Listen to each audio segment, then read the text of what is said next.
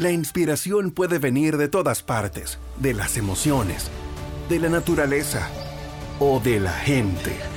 De ahí nos inspiramos en Seguros Reservas para lograr estar junto a ti en los momentos clave, expandirnos, crear nuevas experiencias y continuar protegiendo cada sueño.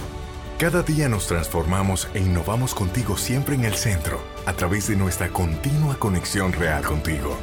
Seguros Reservas, respaldamos tu mañana. En Auto House viviste la emoción de tu primer vehículo. Compraste el todoterreno para vivir tus aventuras.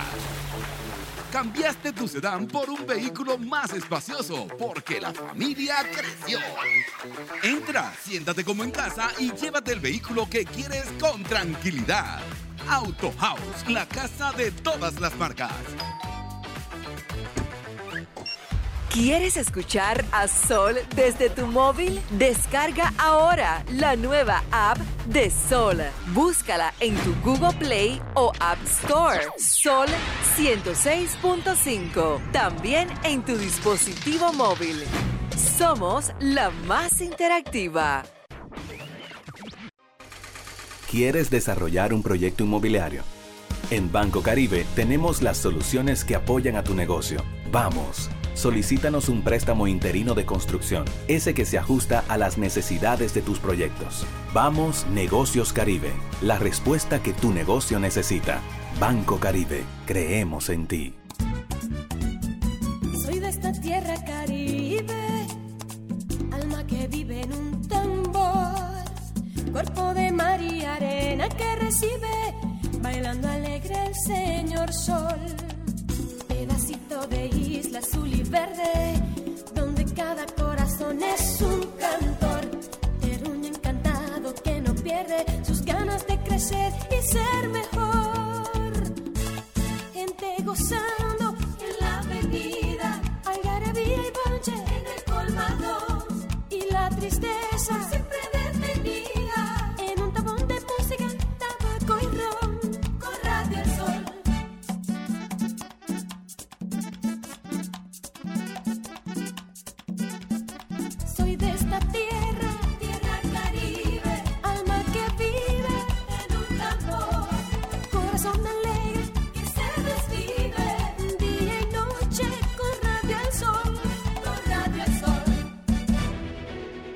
Sol 106.5, la más interactiva.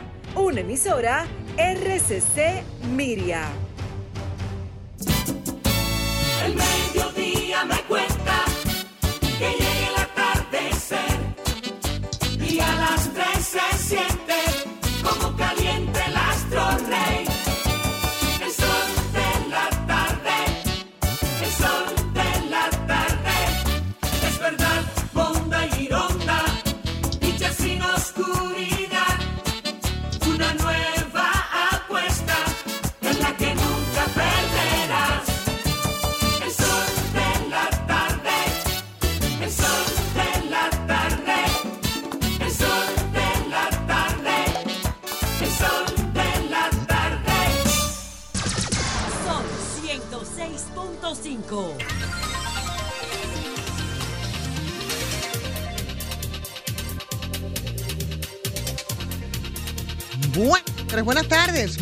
buenas tardes. En este jueves que es antesala del fin de semana, es jueves 5 de septiembre ya. ¿eh? Despalotado. eh, de cinco, oye, septiembre no, de octubre, señor. Ah, San ah. Ah, sí. San Francisco. Bueno, pues saludos a todos los San Francisco, pero bueno, ayer. hoy estamos ya en el segundo bre, Fafa, y ese segundo bre nos lleva a nosotros muy, pero que muy rápido. Primer A diciembre y al final de año. mes del otoño. Así es, así es, los compañeros, bueno, por ahí ya acercándose definitivamente y nosotros con muchas informaciones indiscutiblemente que la visita ayer del canciller a- a la- al Senado, eh, que no interpelación para los que, eh, bueno, pues trataron de un poco malinterpretar. De hecho, se hizo con algunos cuestionamientos y eh, la incorporación de algunos temas que fue a petición del senador Iván Lorenzo para explicar todo respecto al tema de- del canal, de la situación en la frontera dominico-haitiana. Y bueno, parece que los roles se confundieron y ahí hubo absolutamente de todo. Pero una cosa buena es que el canciller estableció que no es verdad que había ningún acuerdo firmado en el 2021, que ni él ni el presidente firmaron ese acuerdo, donde, como Carlos estuvo aquí y otros han dicho, que aparecía que se autorizaba en el 21 el inicio de los trabajos que ahora se critican. Yo creo que en el problema de Haití se ha producido algo que no puede pasarse por alto. ¿Tú te imaginas que todos los partidos de la oposición no se atreven a rechazar la decisión de la ONU de que una presencia militar de países vaya a Haití a ver si ayuda a que se resuelva su anarquía? Desde luego habrá que tener presente, como ha dicho una institución, que esa ocupación respete los derechos humanos. Bueno, pero Fafa, sería bueno que usted pudiera pusiera en contexto a los oyentes respecto a esa, a, es- a esto. Estamos hablando de la intervención del senador por, por la romana de Iván, de Iván Silva, ¿no?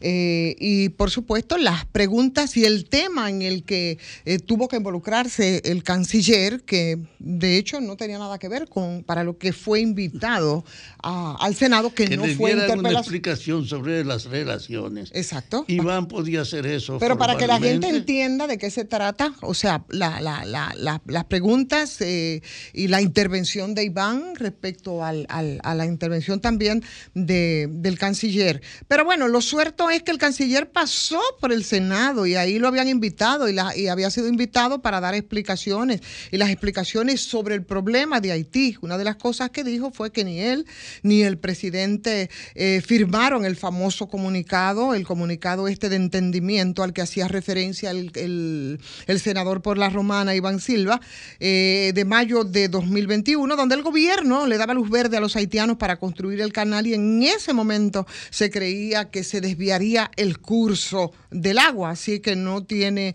evidentemente ninguna fuerza legal. Eso, bueno, pues eh, provocó una gran pol- polémica. Lo otro que sonó mucho pues, sobre la visita eh, fue el momento en el que el canciller, precisamente, y a eso es lo que usted refiere, y el senador Silva, eh, se dijeron unas cuantas cosillas, ¿no? Y esto por ese acuerdo, ese acuerdo que supuestamente da a los Países Bajos parte del mar que nos debería tocar a nosotros. Esto eh, ya, eh, bueno, tendría otras explicaciones más amplias, pero de eso se trató.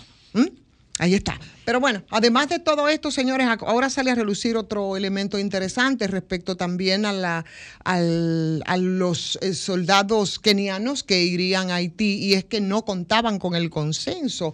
Eh, y entonces los partidos de oposición pues están, han manifestado su oposición a que los soldados kenianos eh, sean los que encabecen ¿no? la misión que iría a Haití después de la aprobación, por supuesto, en, en- Reitera en el Consejo Nacional de las Naciones Unidas. De Kenia.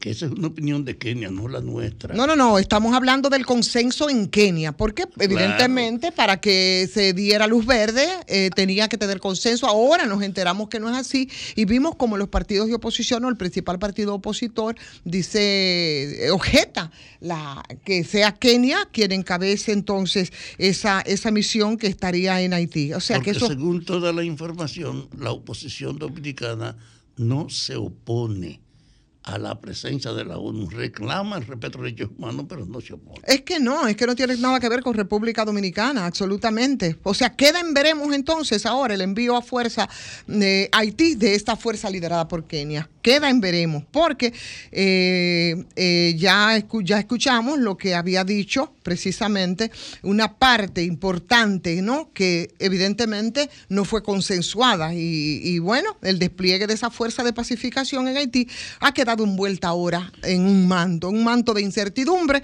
porque la destitución del ministro de Asuntos Exteriores de Kenia, Alfred Mutua, ya ustedes saben lo que ha dicho, eh, eh, fue reasignado también al Ministerio de Turismo como parte de toda esa eh, reorganización. En fin, que ahora quedamos, no sé si en un limbo, pero por lo menos eh, hay una hay nebulosa respecto a esto. El presidente Luis Abinader, como información también del día, en tanto se incorpora nuestro querido Ricardo Nieve con el resumen que a esta hora nos hace o nos tiene acostumbrado, eh, recibió en Palacio a su homólogo de Surinam, es parte de las informaciones y bueno, tenemos premio Nobel de literatura y eso sí que es importante. No sé si usted había visto que el nuevo, claro, el escritor noruego John Fosse gana el, prem- el premio Nobel de literatura. Así es, 2023 otorgado precisamente este día jueves eh, y es un dramaturgo noruego eh, por sus obras innovadoras según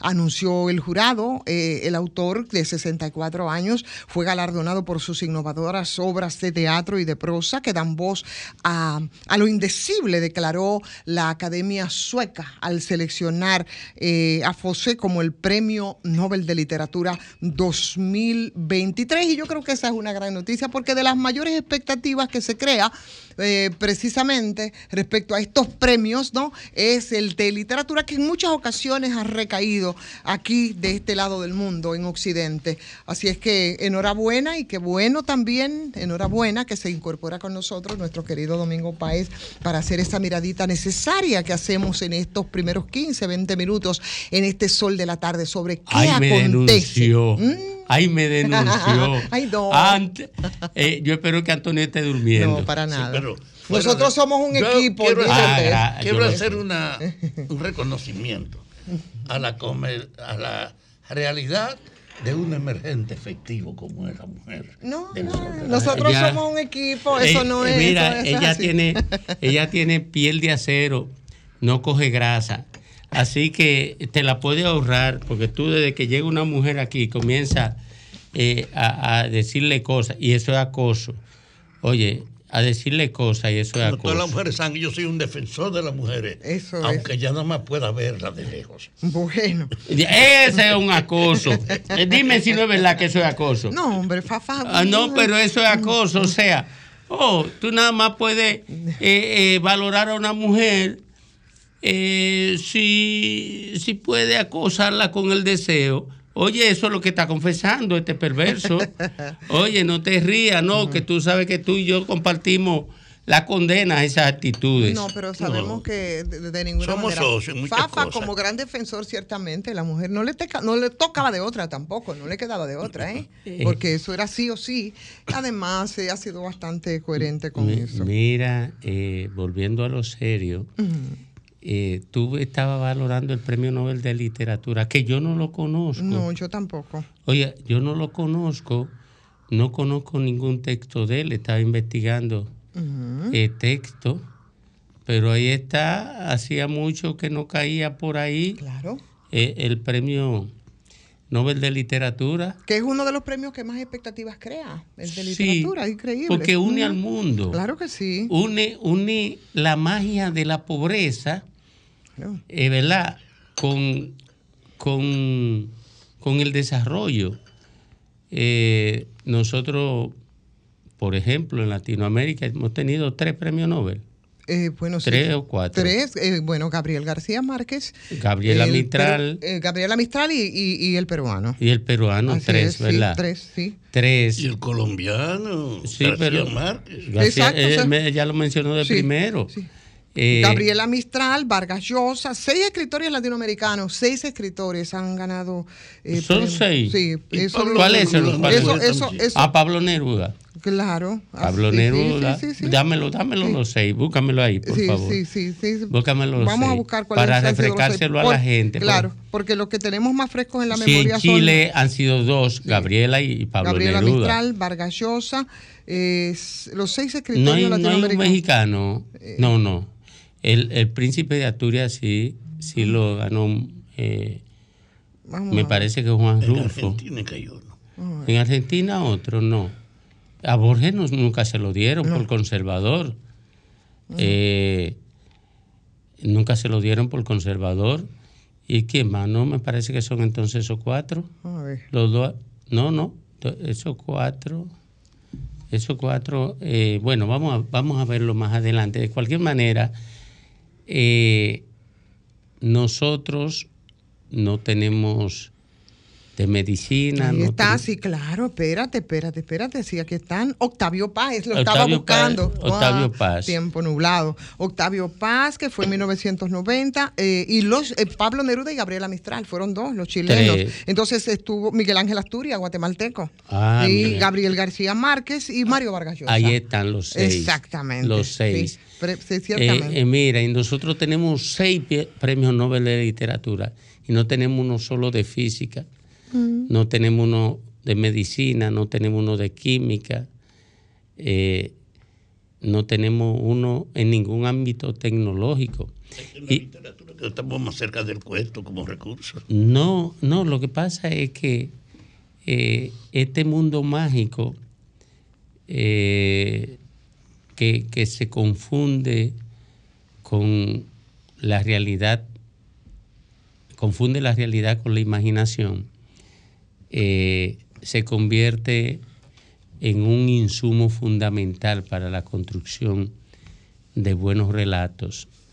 Que por cierto, eh, acaba el filósofo de la, de la modernidad tardía, Byung-Chul Han, de escribir, de escribir sobre la crisis de los relatos.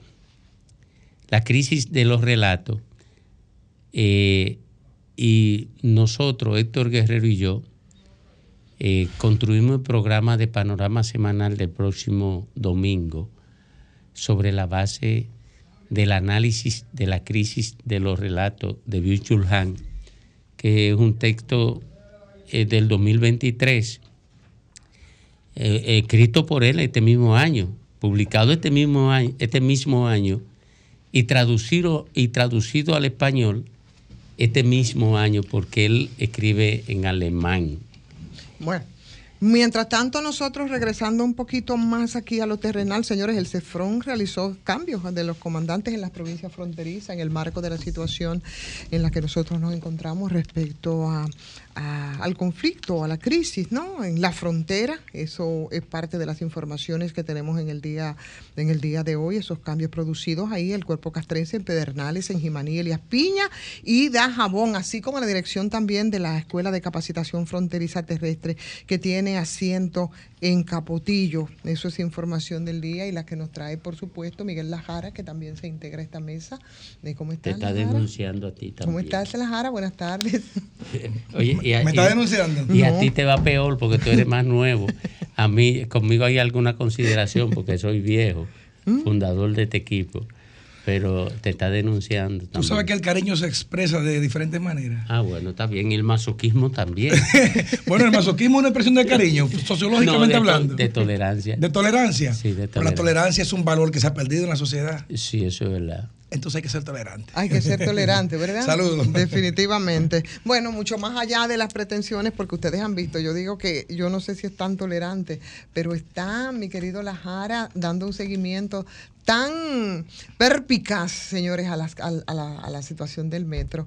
Y por supuesto, él mantiene la, teoría, la teoría de que el metro lo van a dejar en cuatro, En cuatro. Y yo le digo que no, no, no puede ser un hombre de tan poca fe, porque justamente, y te lo digo sinceramente, Lajara, yo pensaba hace un tiempo, yo digo más de tres años, que el país completo me le iban a poner tres rueditas como un carrito de chimichurri y me lo iban a llevar completo. Es que estamos mal, definitivamente, desde lo más pequeñito hasta lo más amplio, ¿no? O sea, Sí, sí, mira, uno. pero no podemos perder la fe. Mira, ¿eh? yo Hay que temas que yo a la hora de abordarlos soy muy delicado para abordarlos, principalmente temas de educación, que es un tema en el cual yo me siento de manera natural, que toda mi vida he estado en esa área involucrado, y el tema de salud, porque siempre creo que hay que pensar en la, en la gente por encima de la coyuntura y por encima de la política inclusive. Pero el tema metro es un tema que nosotros sentimos orgullo y nos creímos de primer mundo. Es más, no sé si ustedes, así como Domingo eh, eh, eh, ha filosofado sobre la cultura los foques, muchas veces no ha sido entendido, pero creo que la gente poco a poco va entendiendo. Ahí te interrumpo para decir, la gente no lo entiende porque la gente no sabe que ya el tema de generación pasó, el concepto de generación pasó de estar vinculado a la temporalidad a vincularse a la cultura. Los filósofos y el pensamiento científico último eh, identifican la generación por, por la construcción cultural que definen en su perfil, no por el tiempo en que nacieron sus integrantes. Eso, eso es ciencia de última generación y aquí eso llega de último. Por eso la gente no sabe lo que yo estoy diciendo cuando hablo de generación a los foques.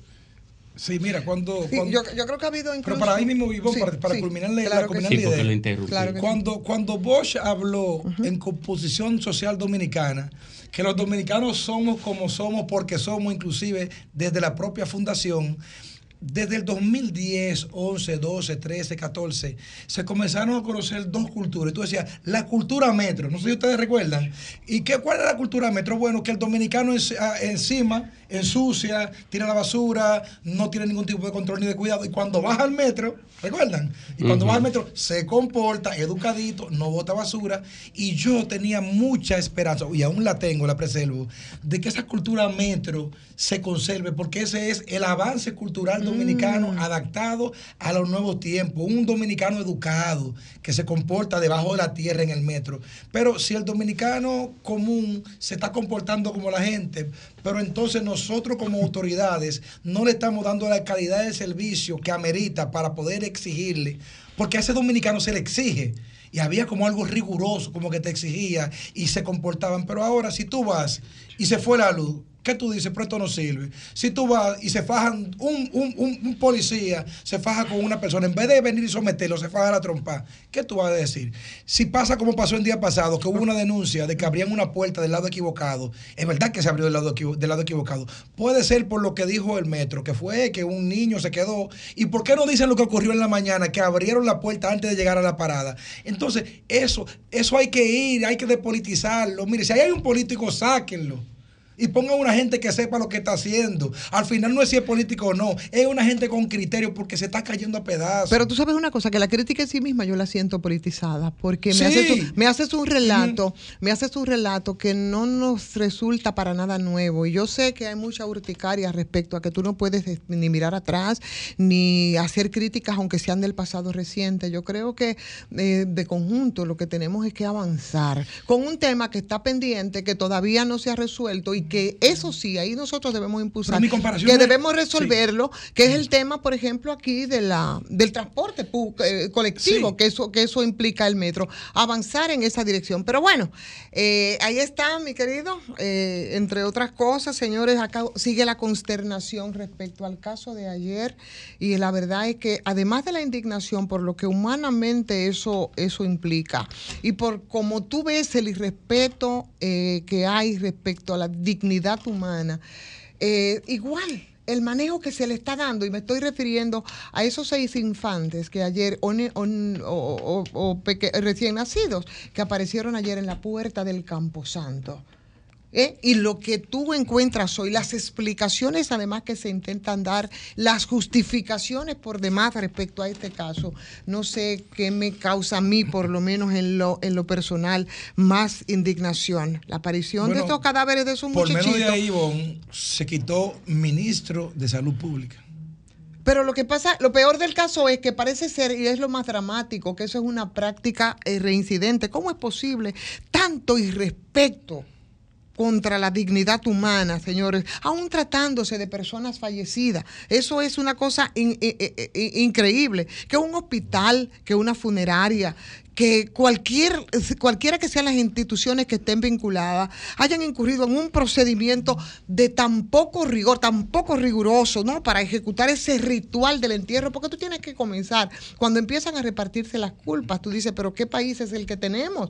¿Qué es lo que está ocurriendo aquí? entonces, ¿Cómo es que el hospital te dice, no, yo lo entregué a la funeraria y la funeraria dice, no, yo se lo entregué a un tal? Que hoy dice la policía, estamos buscando al grillo, que es el Zacatecas, ¿en qué condiciones? Ahí no aparecieron seis ataúdes, ahí no aparecieron las actas de defunción, ahí no se ha hablado del papeleo y del rigor por respeto a esa dignidad de personas, de humanos que fueron personitas nacidas. Entonces, eh, eh, eh, eh, es terrible y estamos, definitivamente estamos mal. Pero hay un detalle en la información de los seis infantes.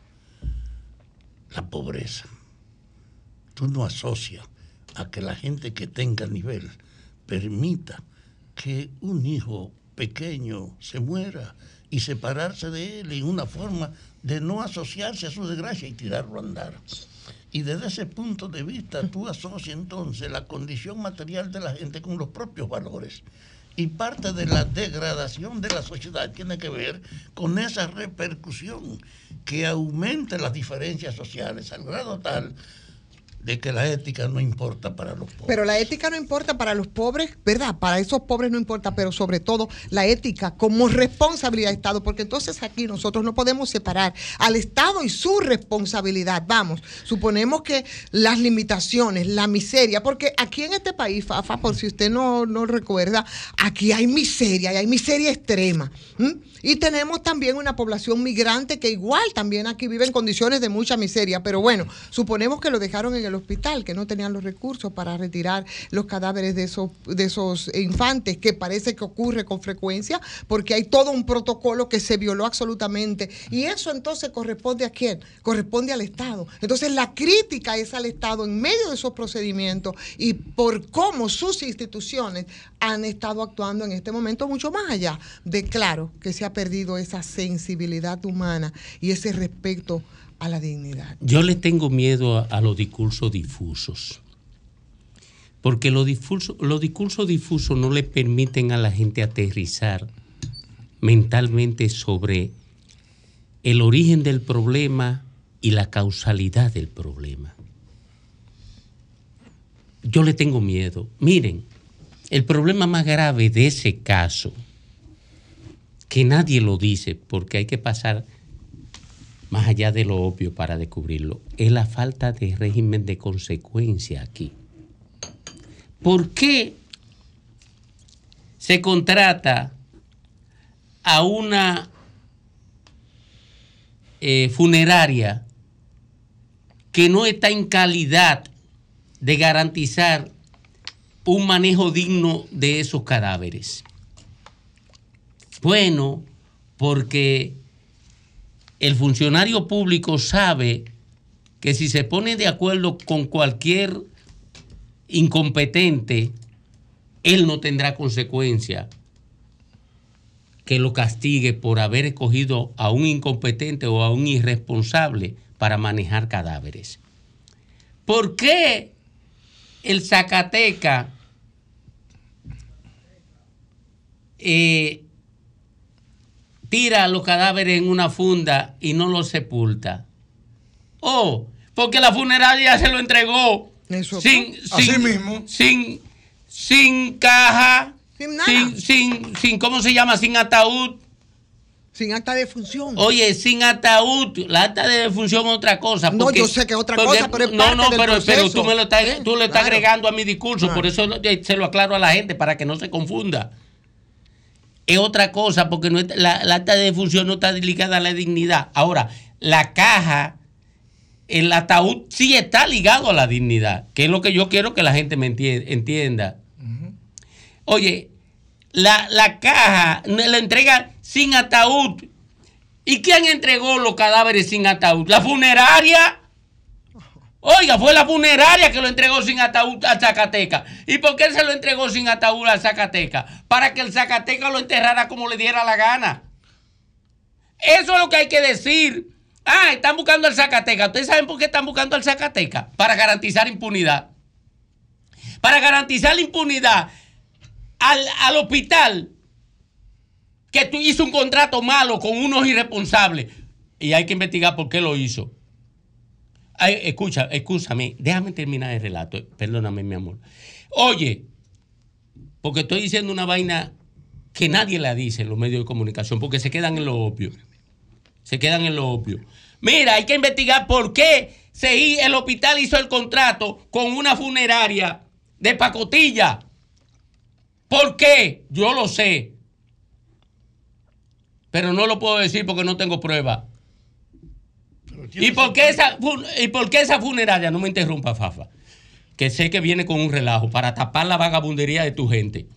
Oye, ¿por qué se hizo el contrato con una funeraria de pacotilla que no estaba dispuesta a invertir el dinero que se ganaba en el contrato en el manejo de los cadáveres?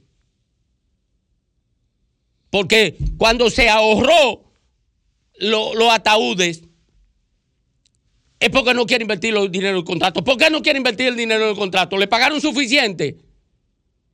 ¿O tuvo que devolver una parte del dinero del contrato? Ese es el tema que se esconde ahí.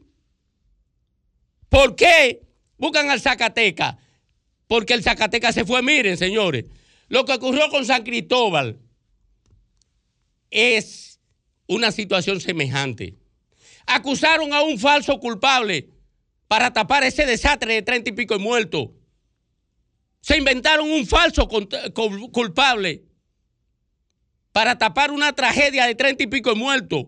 Porque aquí hay una impunidad entronizada en el sistema. Eso es lo que pasa. Y eso pasa con esos cadáveres de esos niñitos. No es la pobreza. La pobreza es una consecuencia que no tiene que garantizar que los ricos hagan negocio con, con los cadáveres de los pobres. Esa es la, la desgracia de este país. Que, que todos los partidos políticos y todos los gobiernos entronizan la impunidad como parte esencial de la vida social y de la vida institucional del Estado. Y nadie quiere investigarlo porque nos quedamos en el círculo vicioso de darle vuelta, de darle vuelta a la cosa terminando en el mismo punto. Bueno, pues ahí está. Yo creo que coincidimos y llegamos. Y llegamos al mismo punto, precisamente. Ya no fuimos, estamos al aire. No No, aire. fuimos, no fuimos. Y justamente ese era el punto de partida, la repartición de culpa. Hoy se lavan las manos el, el- el- el hospital, lo hace también la funeraria. Están buscando al grillo. Pues entiende, porque por ahí es por donde va a romper y se va a justificar No, todo. no, por- no va a romper va- por va. ahí. Oye, es que se cierre el caso. y ahí lo cierran no, y ahí no, quedó. eh, no, por Ah, ahí se cierra el caso para garantizar la impunidad a los verdaderos culpables de eso. que van a terminar lavándose las manos como Pilato y no va a pasar absolutamente nada. Y el grillo que le entregaron esos niños como si fuera basura en una funda negra, entonces va a ser el responsable de haber dejado eso que pretenden que es basura, sobre todo, eh, precisamente en la puerta del Campo Santo. Así es la cosa, Alejandro.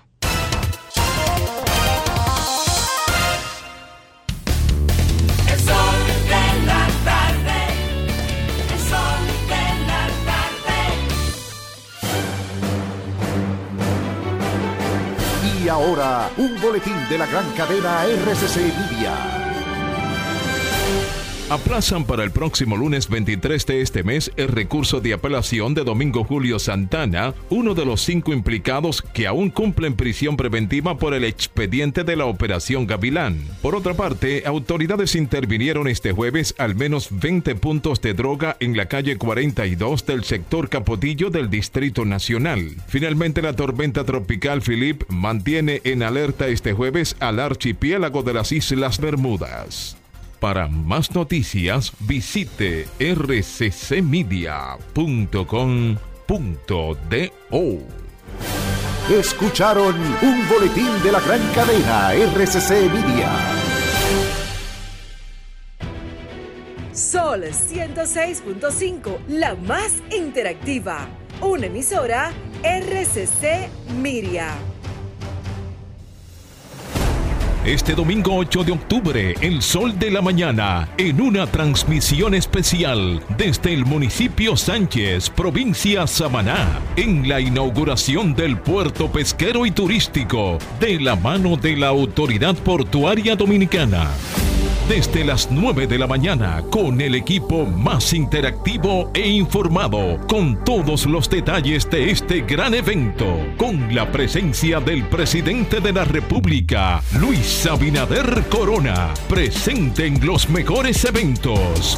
Por Sol 106.5, todas sus plataformas digitales y Telefuturo Canal 23, una señal RCC Media. Si eres de los que no piden un deseo cuando pasa una estrella fugaz o cuando son las 11 y 11, no sigas escuchando este comercial. Pero si eres de los que creen en la suerte, escucha atentamente.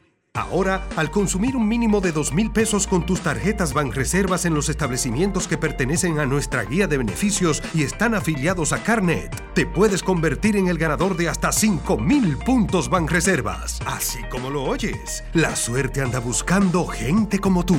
Consulta los establecimientos participantes en banreservas.com barra guía de beneficios. Banreservas, el banco de todos los dominicanos. Jalao con lo mejor de la gastronomía dominicana en el mejor ambiente. Jalao, martes a jueves desde las 5 de la tarde, viernes, sábados y domingos desde las 12 del mediodía. Reservas 809-792-1262 y jalao.do. Jalao 100% de aquí. Calle El Conde 103, frente al Parque Colón en Santo Domingo. Y ahora también en New York. Halao, New York City. 2420 Amsterdam Avenue. Reservas halao nyc.com. El sol de la tarde. La inspiración puede venir de todas partes, de las emociones, de la naturaleza o de la gente. De ahí nos inspiramos en Seguros Reservas para lograr estar junto a ti en los momentos clave, expandirnos, crear nuevas experiencias y continuar protegiendo cada sueño. Cada día nos transformamos e innovamos contigo siempre en el centro, a través de nuestra continua conexión real contigo. Seguros Reservas, respaldamos tu mañana. Todos los fines de semana son especiales en Jackset. Ven a bailar y disfrutar en el ambiente más exclusivo y confortable de la ciudad. Especial en bebidas nacionales e internacionales. Viernes y sábados, fin de semana en Jackset. Celebra tus momentos especiales con nosotros. Reserva ahora. Teléfono 809-535-4145. WhatsApp 829-761-3145. Fin de semana en Jackset. El sol de la tarde. En Auto House viviste la emoción de tu primer vehículo. Compraste el todoterreno para vivir tus aventuras. Cambiaste tu sedán por un vehículo más espacioso porque la familia creció. Entra, siéntate como en casa y llévate el vehículo que quieres con tranquilidad. Auto House, la casa de todas las marcas. ¿Te gustaría hacer crecer tu negocio? En Banco Caribe tenemos las soluciones que apoyan a tu negocio. Vamos. Solicítanos una línea de crédito revolvente para el capital de trabajo de tu negocio o un préstamo comercial para la adquisición de maquinarias, equipos o cualquier activo fijo que requiera tu empresa. Vamos Negocios Caribe. La respuesta que tu negocio necesita. Banco Caribe. Creemos en ti. Soy de esta tierra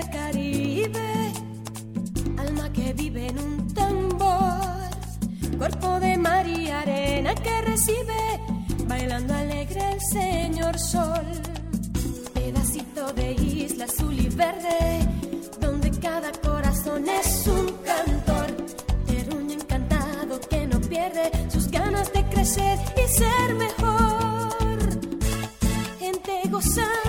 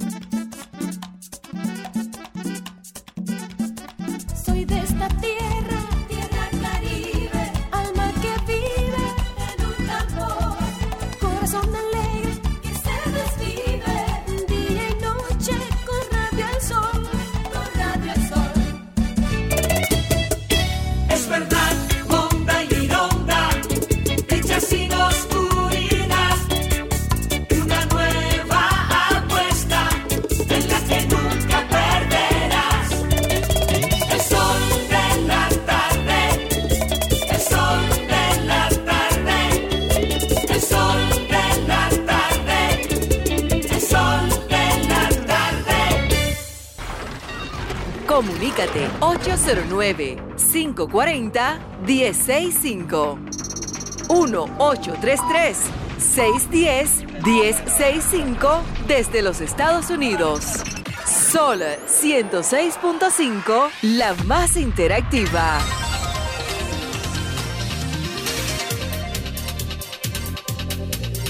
Son las 3:12 minutos aquí en el sol del país en el sol de la tarde. Y nos vamos con la gente como de costumbre, iniciando el espacio. Buenas tardes.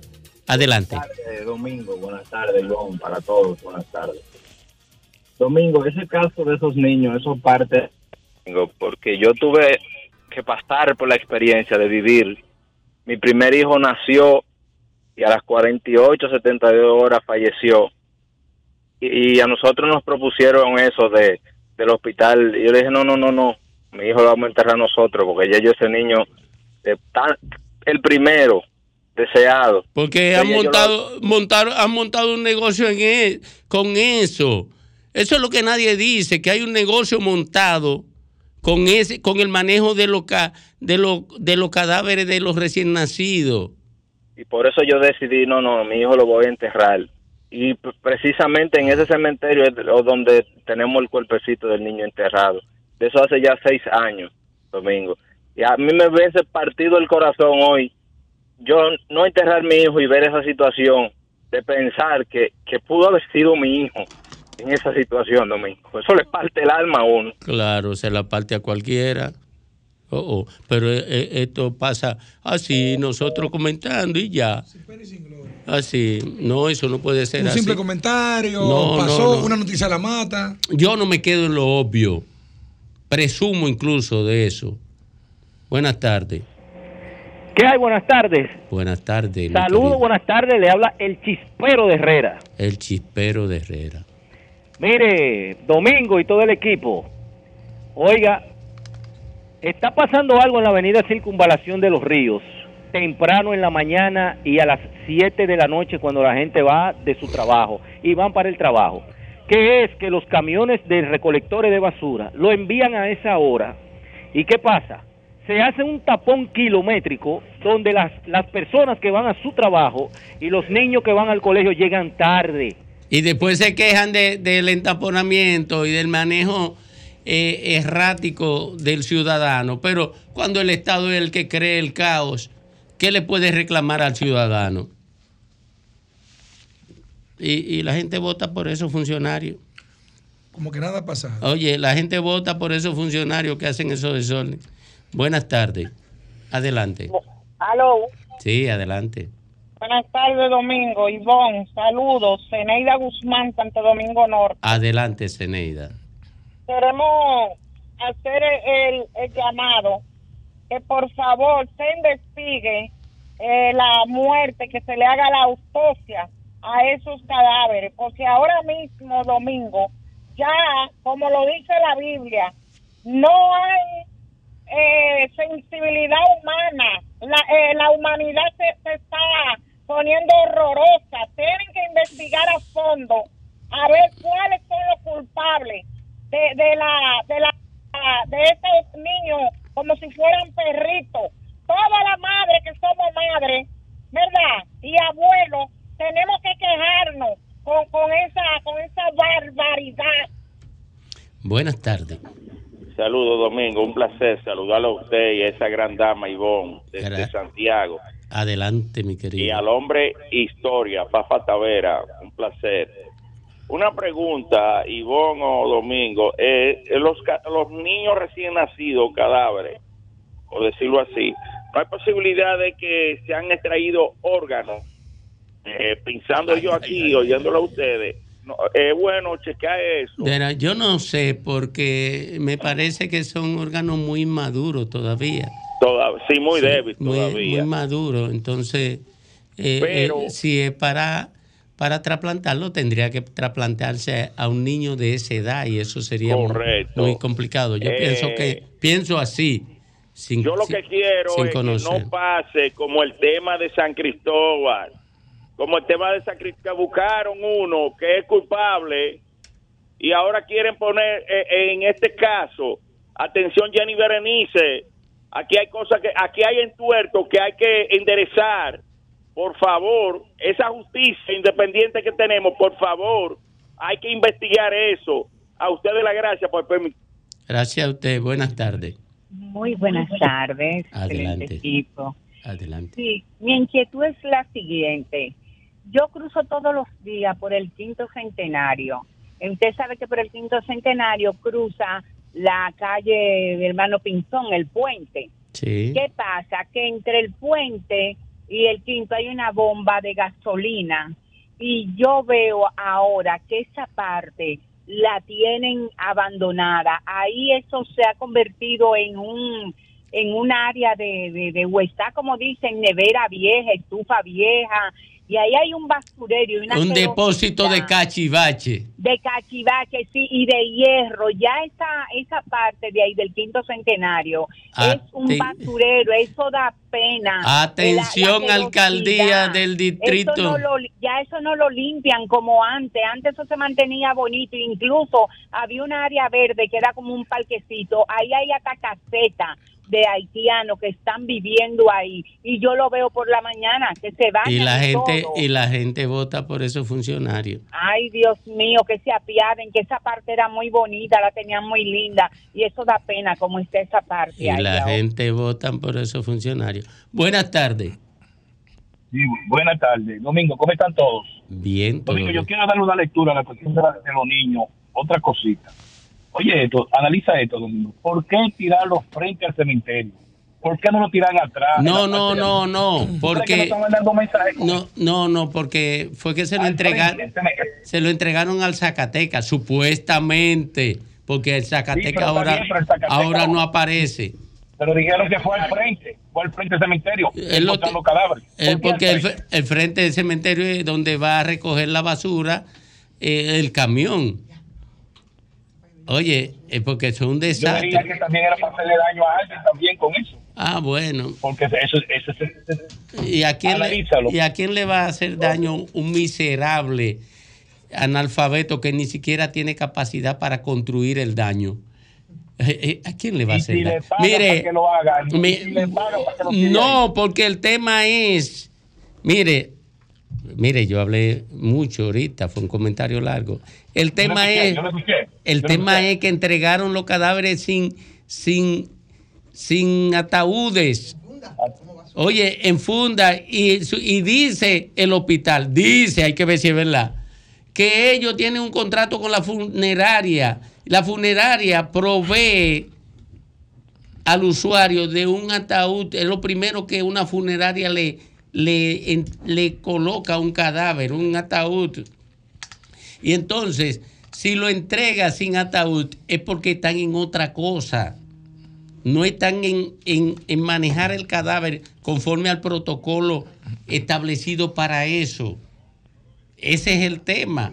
No es hacerle daño a nadie, es aprovecharse a alguien de unos cuartos que le pagaron para un trabajo y que no lo quiere gastar en el trabajo. Y el ministro de Salud y el director del, del, del, del- del SNS ya se pronunciaron sobre ese tema. Yo no sé, yo lo que creo es que el Ministerio Público debe investigar ese desastre desde el contrato hasta el cadáver. Y por supuesto los cadáveres fueron a INASIF, evidentemente. Eh, en este caso, ¿no? Sí. Eh, fueron a INASIF y no hubo, por ejemplo, no hubo rastros de violencia, que es- son de las cosas que se prevén, pero la verdad es como dices tú, Domingo. El hecho es que los, eh, los, los- ¿quién lo, lo entregó? ¿Cómo lo entregó el hospital? ¿Cómo lo entregó la funeraria? ¿Cuál es el rigor? Que se lo entregaron a un tal grillo. ¿Cómo ese tal grillo se iba a llevar esos seis cadáveres en una funda para dejarlo ahí como basura, probablemente para que pase el camión y lo, lo lanzara Dios como mío. basura? Esto no tiene nombre, señores. Buenas tardes. Buenas tardes, Domingo Páez. Bendiciones, hermano. Amén. Oye, yo lo que me hago la pregunta es, ¿cuánto ya hay preso por ese caso de esos niños? Debía de haber gente presa ya. Oye, oye, deberían estar investigados. Pero están buscando al grillo. No, no, deberían estar investigados desde, y esa investigación tiene que abarcar varios aspectos. El aspecto administrativo, el aspecto contractual. Ya te tú eres Oye, oye, el aspecto, por tanto, deben hacer la investigación en la dirección del hospital y la administración del hospital. Luego, pasar a la funeraria, la administración de la funeraria, Y, finalmente, en entre quienes manipularon los cadáveres, quienes lo llevaron de la funeraria, de, no, del hospital a la funeraria, de la funeraria al, al, cementerio. al cementerio. Sí. Oye, esa es una, una investigación que en cualquier parte del mundo En abarcaría todo eso, pero aquí lo que quieren es tirárselo al grillo para, Sí. para garantizar la impunidad a todos los que tienen responsabilidad antes del grillo. Porque una cosa, una cosa, mi querido oyente, una cosa, es que cuando llega ya el grillo, en toda esa cadena hay un protocolo. Por ejemplo, cuando el hospital entrega los cadáveres, tiene que entregarlo con la acta de defunción que diga que esos muchachitos se murieron y cómo se murieron y o si por- nacieron. por- murieron. Empezando por ahí, esa parte, ¿eh? Que debe ser parte del protocolo, porque sí, la alcaldía de Santo Domingo Este ayer hablaba y, y hablaba del, del protocolo que se violó desde principio hasta fin. Y lo peor del caso no es ese, Domingo. No ¿Sabe, cuál es lo peor del caso? Que ellos dicen que como están acostumbrados, o sea, que eso es una práctica que es reincidente, eso se hace, eso es normal, lamentablemente. Oye, querida, que no pase como el caso que de Carla Maciel, que eso se quedó ahí. Porque de los gobiernos no se respetan, pasa eso y, y cosas más. Buenas tardes. Buenas tardes, Domingo. Adelante. Oye, el 16 de, de- de septiembre pasado, eh, yo fui a Monteplata a un, a un velatorio de una señora, eh, eh, de, eh, de un amigo mío, familiar de un amigo mío. Y oye, ahí pasó en el kilómetro 9 de ahí, de la, de, la autopista Duarte. A ella la atracaron, se ve en el video cuando ellos la atracan y le quitan la cartera. Y la mujer, la versión que tenemos, que ella se puso histérica y se daba golpes. Y la policía estaba ahí y no la, no la detuvo en ningún momento, hasta que ella llegó a una desesperación que subió al peatonal y se tiró de ahí. Entonces ahí sí ellos llamaron a la policía y, y llegó el 911 y se la llevaron al, Porque la policía dominicana no está adiestrada para Sí. eso. Se En cualquier llevaron- otra parte del mundo, la policía protege al ser humano hasta de sí Oye, mismo. Oye, de eso nadie ha hablado, nadie ha hablado de eso. Sí. Una señora de, de Monteplata. Sí, yo, la- yo escuché a los parientes eh, Se- se du- ve- se- dudando, dudando de la descripción del hecho. Sí, yo veo, yo vi, yo vi, tengo un video que lo veo cuando lo- el tipo viene. Mándeme, mándeme el video. Oiga, mándeme el video. Mándemelo, por favor, mándemelo a, a mi móvil. Es que no tengo, no tengo tu móvil. Oh, eh, eh, oh, tómelo, tómelo. 829, Perdón, perdón, déjame anotarlo. 829, 829 471, 471 7124. 471 7124. O la gente que no me llame porque estoy trabajando ahora. Si alguien quiere comunicarse conmigo, no te rías que yo no estoy relajando. Yo estoy en serio. Tú vienes aquí a relajar, a sí, boicotear el no, programa. oye, Mira, oye, ya me está Domingo. llamando uno.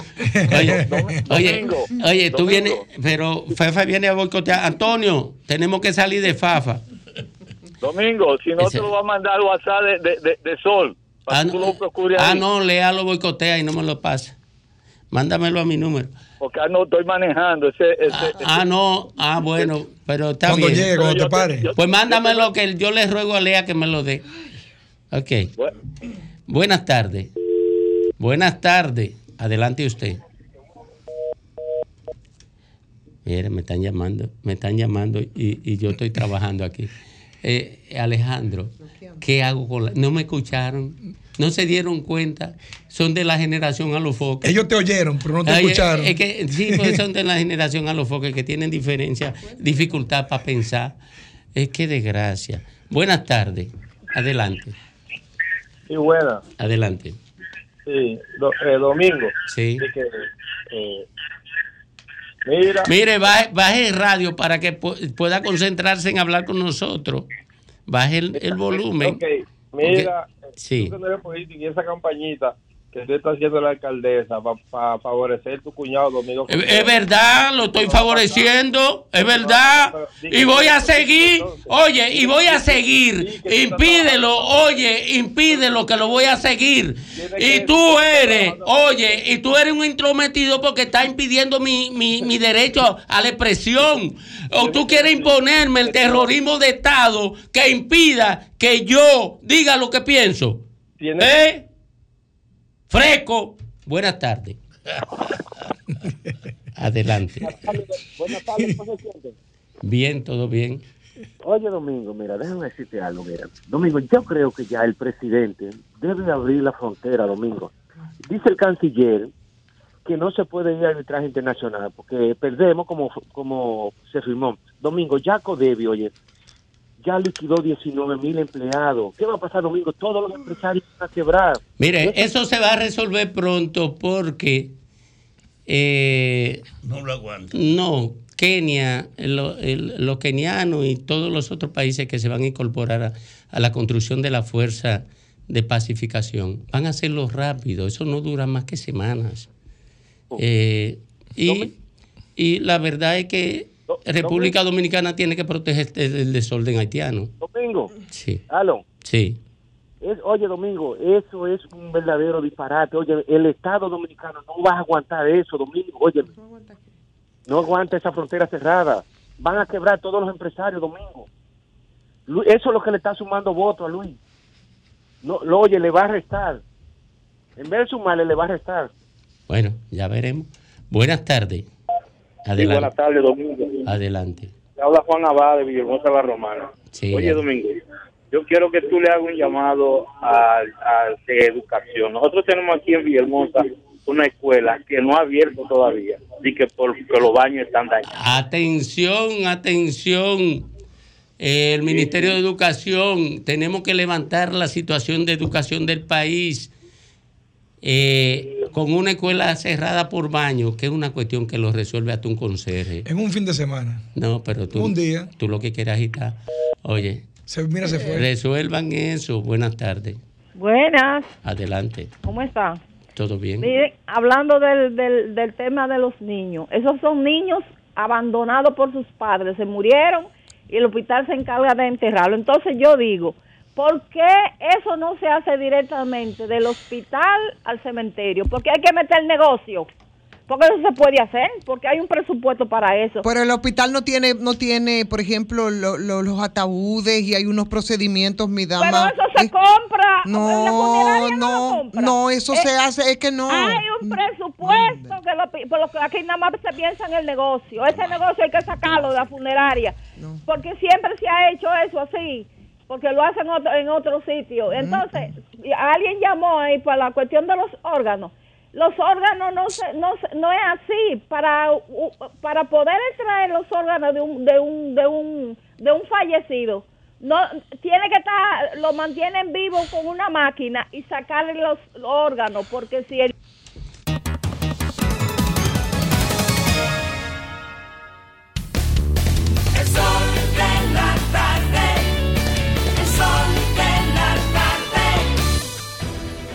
Sol 106.5, la más interactiva. Una emisora RCC Miria. Las principales figuras de la televisión de Santiago encendieron la radio y tomaron el control. Jaime Tomás, Juan Bonilla, José de Vares, Nelson Peralta, Gladialisa Pereira, Francisco Sanchís, Sagrario Gómez y José Adriano Rodríguez son los patrones de la información y las noticias en Santiago y el Cibao. El patrón de la tarde. De lunes a viernes de 4.30 de la tarde a 7.30 de la noche. Por La Bacana. 105.9. Santiago. Y siguiendo con el City Tour de la Gran Manzana, a la izquierda los mejores pasteles en hoja de los Heights. A nuestra derecha venden un sancochito calientico como la isla Very Good. Y al frente, el banco que llegó a los países para estar más cerca de los suyos. Porque donde haya un dominicano, ahí van a estar con él. Único banco dominicano en Nueva York. Banreservas, el banco de todos los dominicanos. El El sol de la tarde. Juanchi, dime a ver. Oh, tranquilo, aquí en lo mío, organizando la bodega. Mira todo lo que me llegó. Epa, pero bien ahí. ¿Y tú qué? Cuéntame de ti. Aquí contenta. Acabo de ir con mi cédula a empadronarme.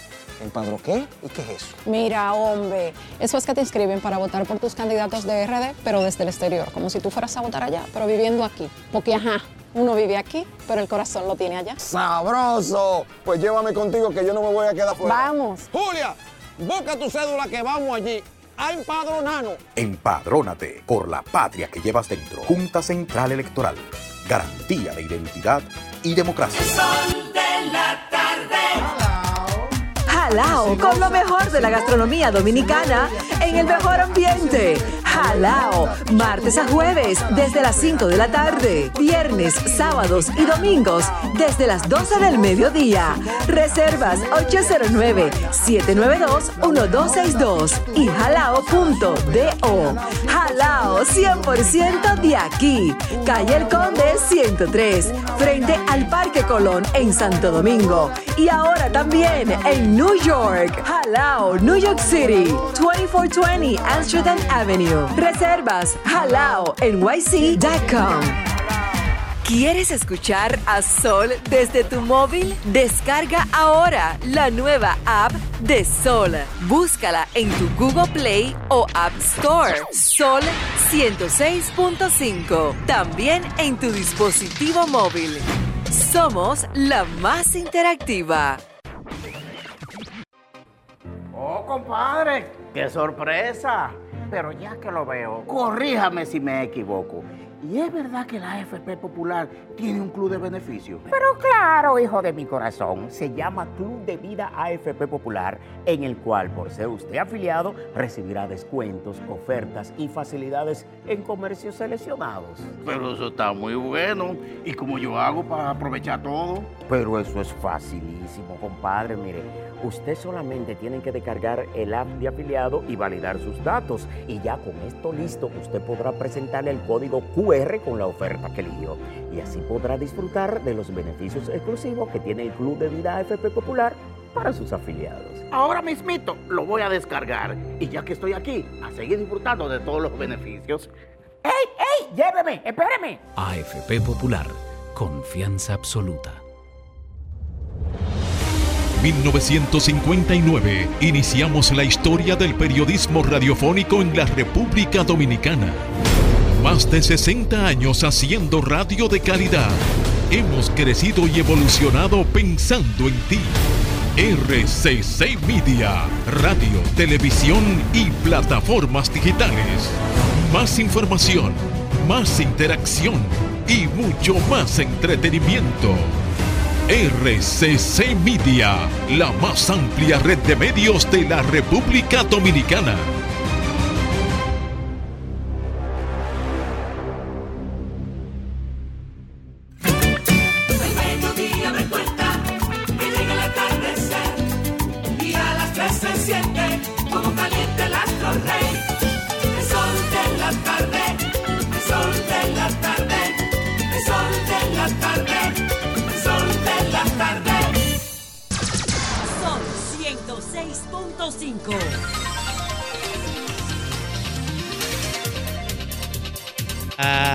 3.35 minutos en el sol de la tarde, en el sol del país.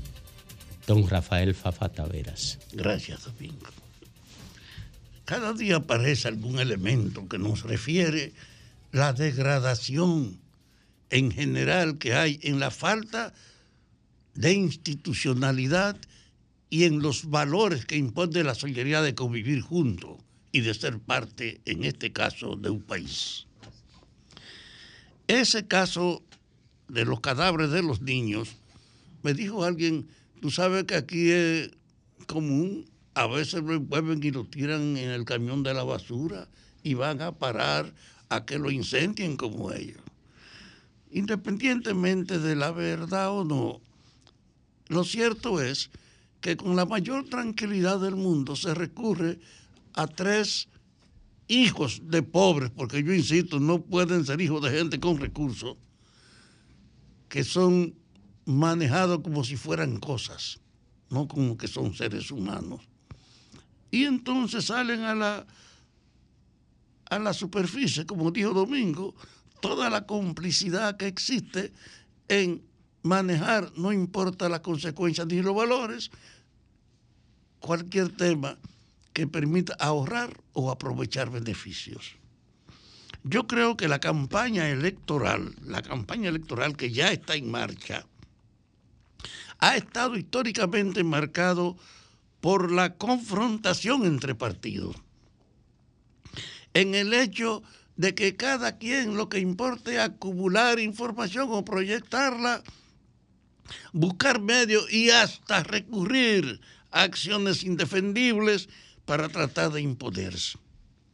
Ha sido la confrontación lo que caracteriza esta batalla de las fuerzas políticas por tener la legitimación popular para ir al poder. Y eso la gente sabe. Tú te puedes jugar lo que tú quieras y dar lo que pasa porque del poder tú resuelves todos tus problemas. Entonces, sin embargo, han alcanzado tal dimensión algunos problemas que nos remiten a una reflexión.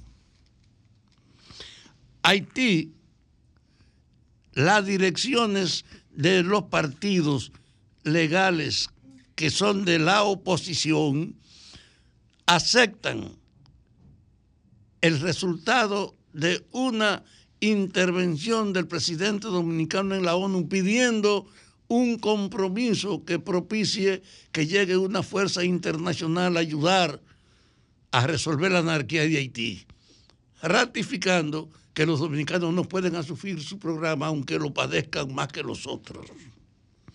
Ese hecho, independientemente de la respuesta que vi de procedencia de izquierda, de crítica a lo que ellos llaman justificar una invasión en Haití, ese hecho de que en Haití haya una convergencia de la oposición en una medida del gobierno me empuja a pensar la descomposición dominicana necesita de verdad más que una confrontación electoral, necesita una convergencia en temas y que usted se gane el respeto público en la medida que muestre su contribución a resolver el problema. Por ejemplo, Nadie tiene duda de que la impunidad es el peor mal, porque es una licencia para que el que llega al poder pueda aprovecharlo en su interés o para que use su jerarquía en disolver cualquier tipo de causa o de defender a su gente, no importa las consecuencias éticas de esa acción. Ese hecho de la impunidad ha estado rigiendo en el país, yo desde su origen porque el poder político ha legitimado lo que con Trujillo alcanzó el más alto grado de evidencia de que el que es jefe y no aprovecha su función es un pendejo. Y que el que tiene más audacia mide por su éxito su calidad y su aceptación, porque nadie cuestiona la esencia de las cosas, sino el resultado práctico de una autoridad. Por eso la impunidad es un problema histórico, presente en la práctica de la política. Y ahora hemos tenido un gobierno que ha tomado, que ha dado un mínimo paso al nombrar tres procuradores, que yo he dicho no son suficientes, pero es un buen acto, es un buen gesto, pero en el fondo ellos están desbordados por la realidad. Yo le he dicho, ponga coño un fiscal en cada provincia para que se encargue de esto y se generalice. Plantee el problema frente a la población para que discutamos las medidas a tomar, para que esa convergencia que hay de Haití también debía estar con la convergencia de cómo tratar la corrupción. Lo único que aquí hay muchos corruptos en la oposición y hasta en el mismo gobierno que no quieren que se toque ese tema pero hay un reconocimiento de que la corrupción es un mal frente al cual no podemos seguir siendo indiferentes. Y el gobierno dio un paso breve que yo estimo que hay que generalizar y que hay que buscar, igual que en la convergencia con Haití, debe haber un punto de coincidencia en la lucha contra la impunidad y contra la corrupción. así como en la modificación, de la justicia. Nadie puede negar que ese hecho de la corrupción es general en el Estado y tú no puedes interesarlo si no tiene un mecanismo que lo juzgue o lo persiga.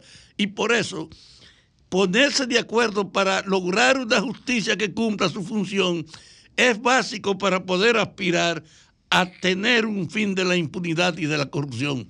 Porque sin enfrentar la modificación de la justicia, usted no puede pedir lo otro.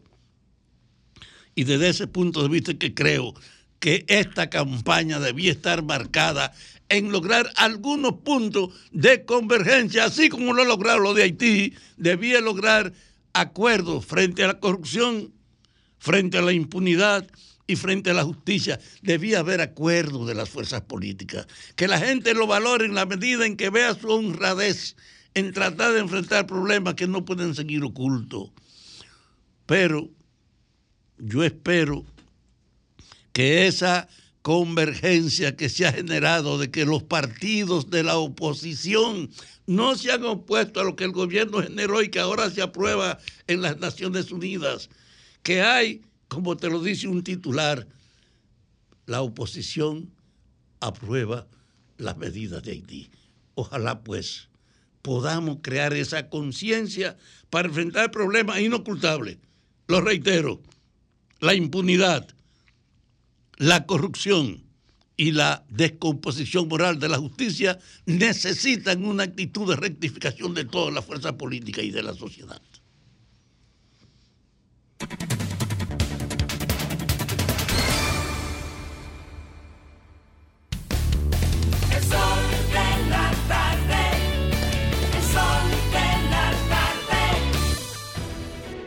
Sol 106.5, la más interactiva.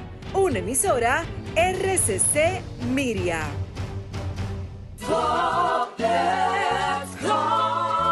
Señor constructor, en el FOPECOMS seguimos avanzando y ahora estamos más cerca de ti en nuestra sede principal de la Avenida 27 de Febrero 272 esquina Rosa Duarte para servirte mejor y garantizar la protección de los trabajadores de la construcción. Recuerda que cumpliendo con la ley 686 garantizarás el futuro de tu servidor y el crecimiento de la nación. Fondo de pensiones de los trabajadores de la construcción más que pensión. Juanchi, dime a ver. Oh, tranquilo, aquí en lo mío, organizando la bodega. Mira todo lo que me llegó. Epa, pero bien ahí. ¿Y tú qué? Cuéntame de ti. Aquí contenta. Acabo de ir con mi cédula a empadronarme. ¿Empadro qué? ¿Y qué es eso? Mira, hombre, eso es que te inscriben para votar por tus candidatos de RD, pero desde el exterior, como si tú fueras a votar allá, pero viviendo aquí. Porque, ajá, uno vive aquí, pero el corazón lo tiene allá. ¡Sabroso! Pues llévame contigo que yo no me voy a quedar fuera. Vamos. Julia, busca tu cédula que vamos allí a empadronarnos. Empadrónate por la patria que llevas dentro. Junta Central Electoral. Garantía de identidad y democracia.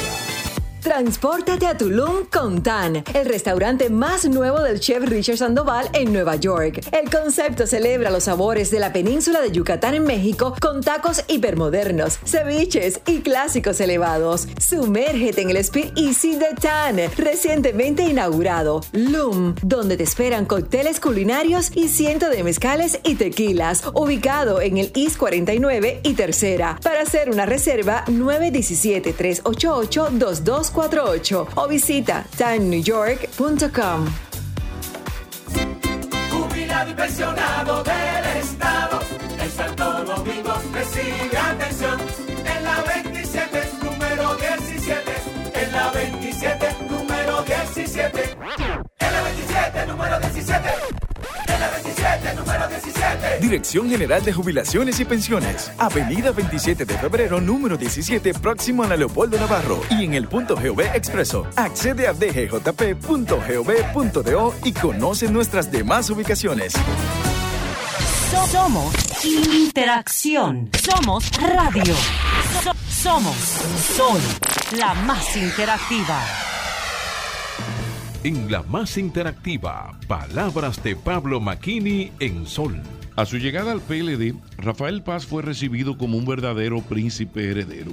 Sus vínculos directos con la aristocracia del capital en su condición de ex vicepresidente ejecutivo del CONEP lo convertían en una especie de golden boy para cualquier organización política. Son esas relaciones primarias con las familias las que explican su meteórico ascenso y llegada a esa otra aristocracia que en el PLD representa el comité político. Hoy, ante la posibilidad de que su partido no le conceda la candidatura a la alcaldía del distrito, Rafael debe entender que la fuerza del pueblo no puede darse el lujo de que Omar Fernández Domínguez, el auténtico príncipe heredero de la organización, coronado por una buena formación, mucha educación doméstica, inmejorable trato y las buenas maneras de su padre, compita por la senaduría del Distrito Nacional sin altas posibilidades de vencer, para lo que es imprescindible la alianza que sacrificaría las aspiraciones de paz, pues sin el acuerdo entre los dos PLD,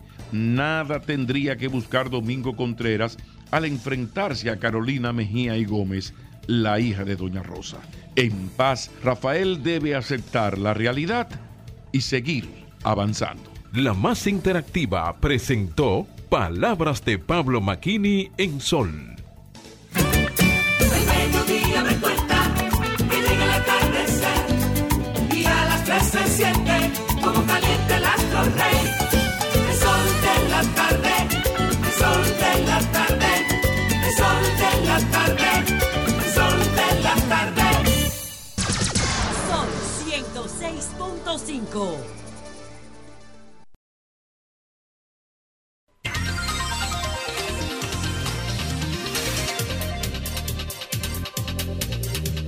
Faltando, faltando 13 minutos para las 4 de la tarde, aquí en el sol del país, la reina del sol, Ivonne Ferreras. Gracias Domingo, saludos. República Dominicana de nuevo en esta tarde, desde el sol de la tarde. Mire, hace unos días el gobierno mandó para el Congreso el proyecto de presupuesto general del Estado. Este es el que correspondería para 2024, que es el presupuesto donde el gobierno dice cuánto va a gastar, dónde lo va a gastar, cuáles son las instituciones que necesitan eh, que se les asigne, se les dé una mayor asignación. Este año el monto, el monto, bueno, se dijo que es de un billón, eh, eh, redondeando, digamos, 400 millones de pesos. Y como siempre, los ingresos son menores. Este año se proyecta eh, una diferencia entonces entre de más de 200 mil, ¿no? Que va para donde nosotros todos sabemos, no tenemos que ser adivinos, eso va para deuda pública.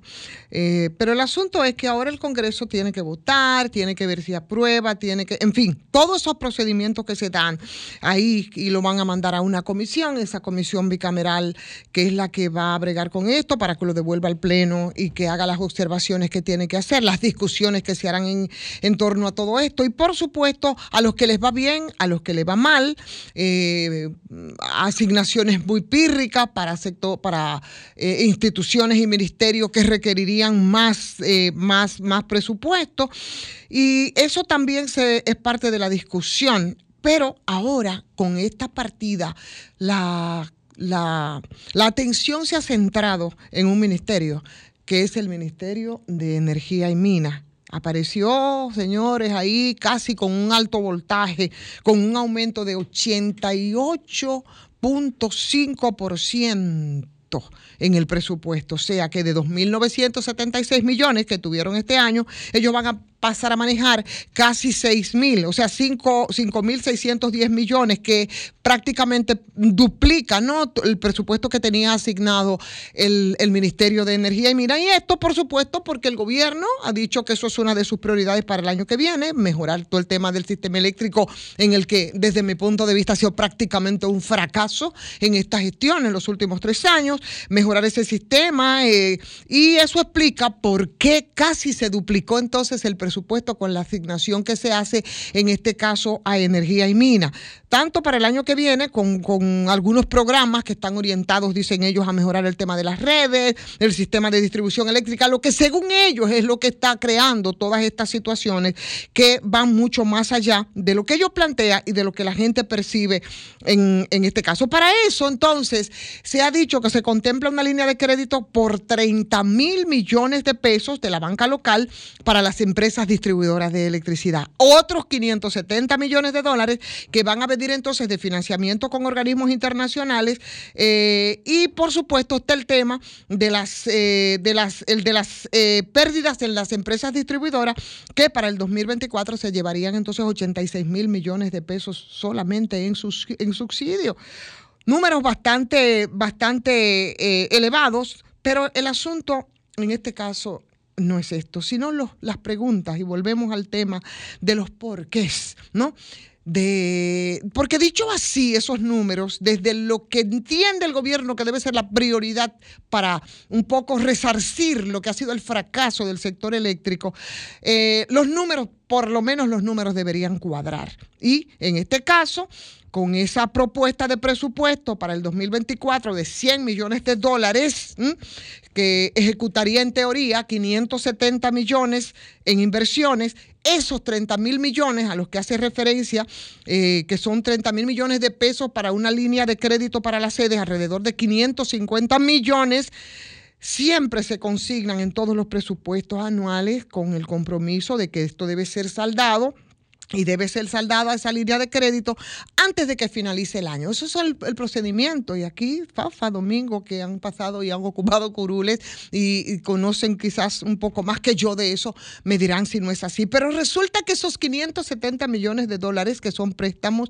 a ser concertados todavía no han sido aprobados por el Congreso. Y ese proceso de aprobación en, en ambas cámaras legislativas conlleva también un proceso que es el de promulgación, de declaración de disponibilidad de los financiamientos, más los desembolsos del primer pago, y eso fácilmente, señores, se te mete en ocho meses. O sea que eso no es que van a desembolsar de una vez. Entonces, esos financiamientos que han sido anunciados, eh, que son para proyectos cuya ejecución supera con crece los 12 meses, podríamos pasar incluso más de ahí, se sitúan entre 24 y entre 30 meses, por lo que habría que realizar también procesos de licitaciones. Entonces, ¿de dónde es que se afirma que se van a invertir 300 millones de dólares en proyectos de reducción de las pérdidas para el 2024?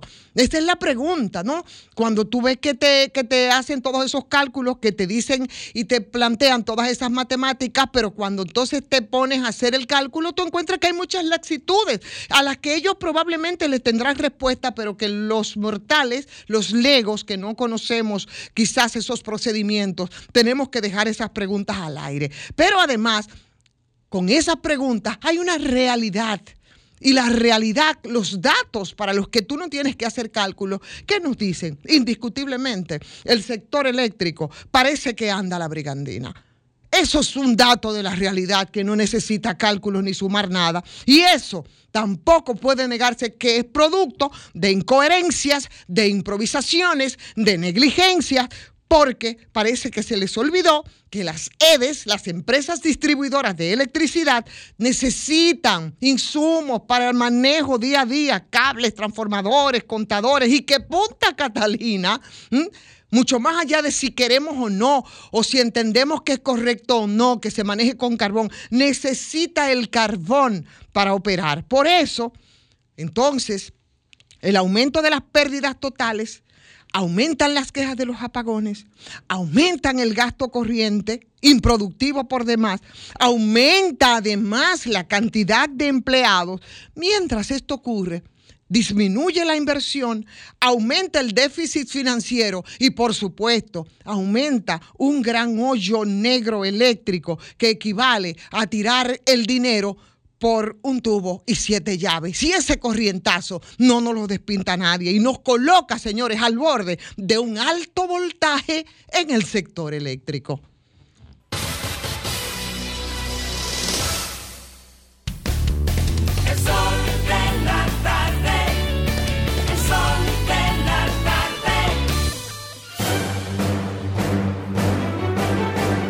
Ahora, un boletín de la gran cadena RCC Media.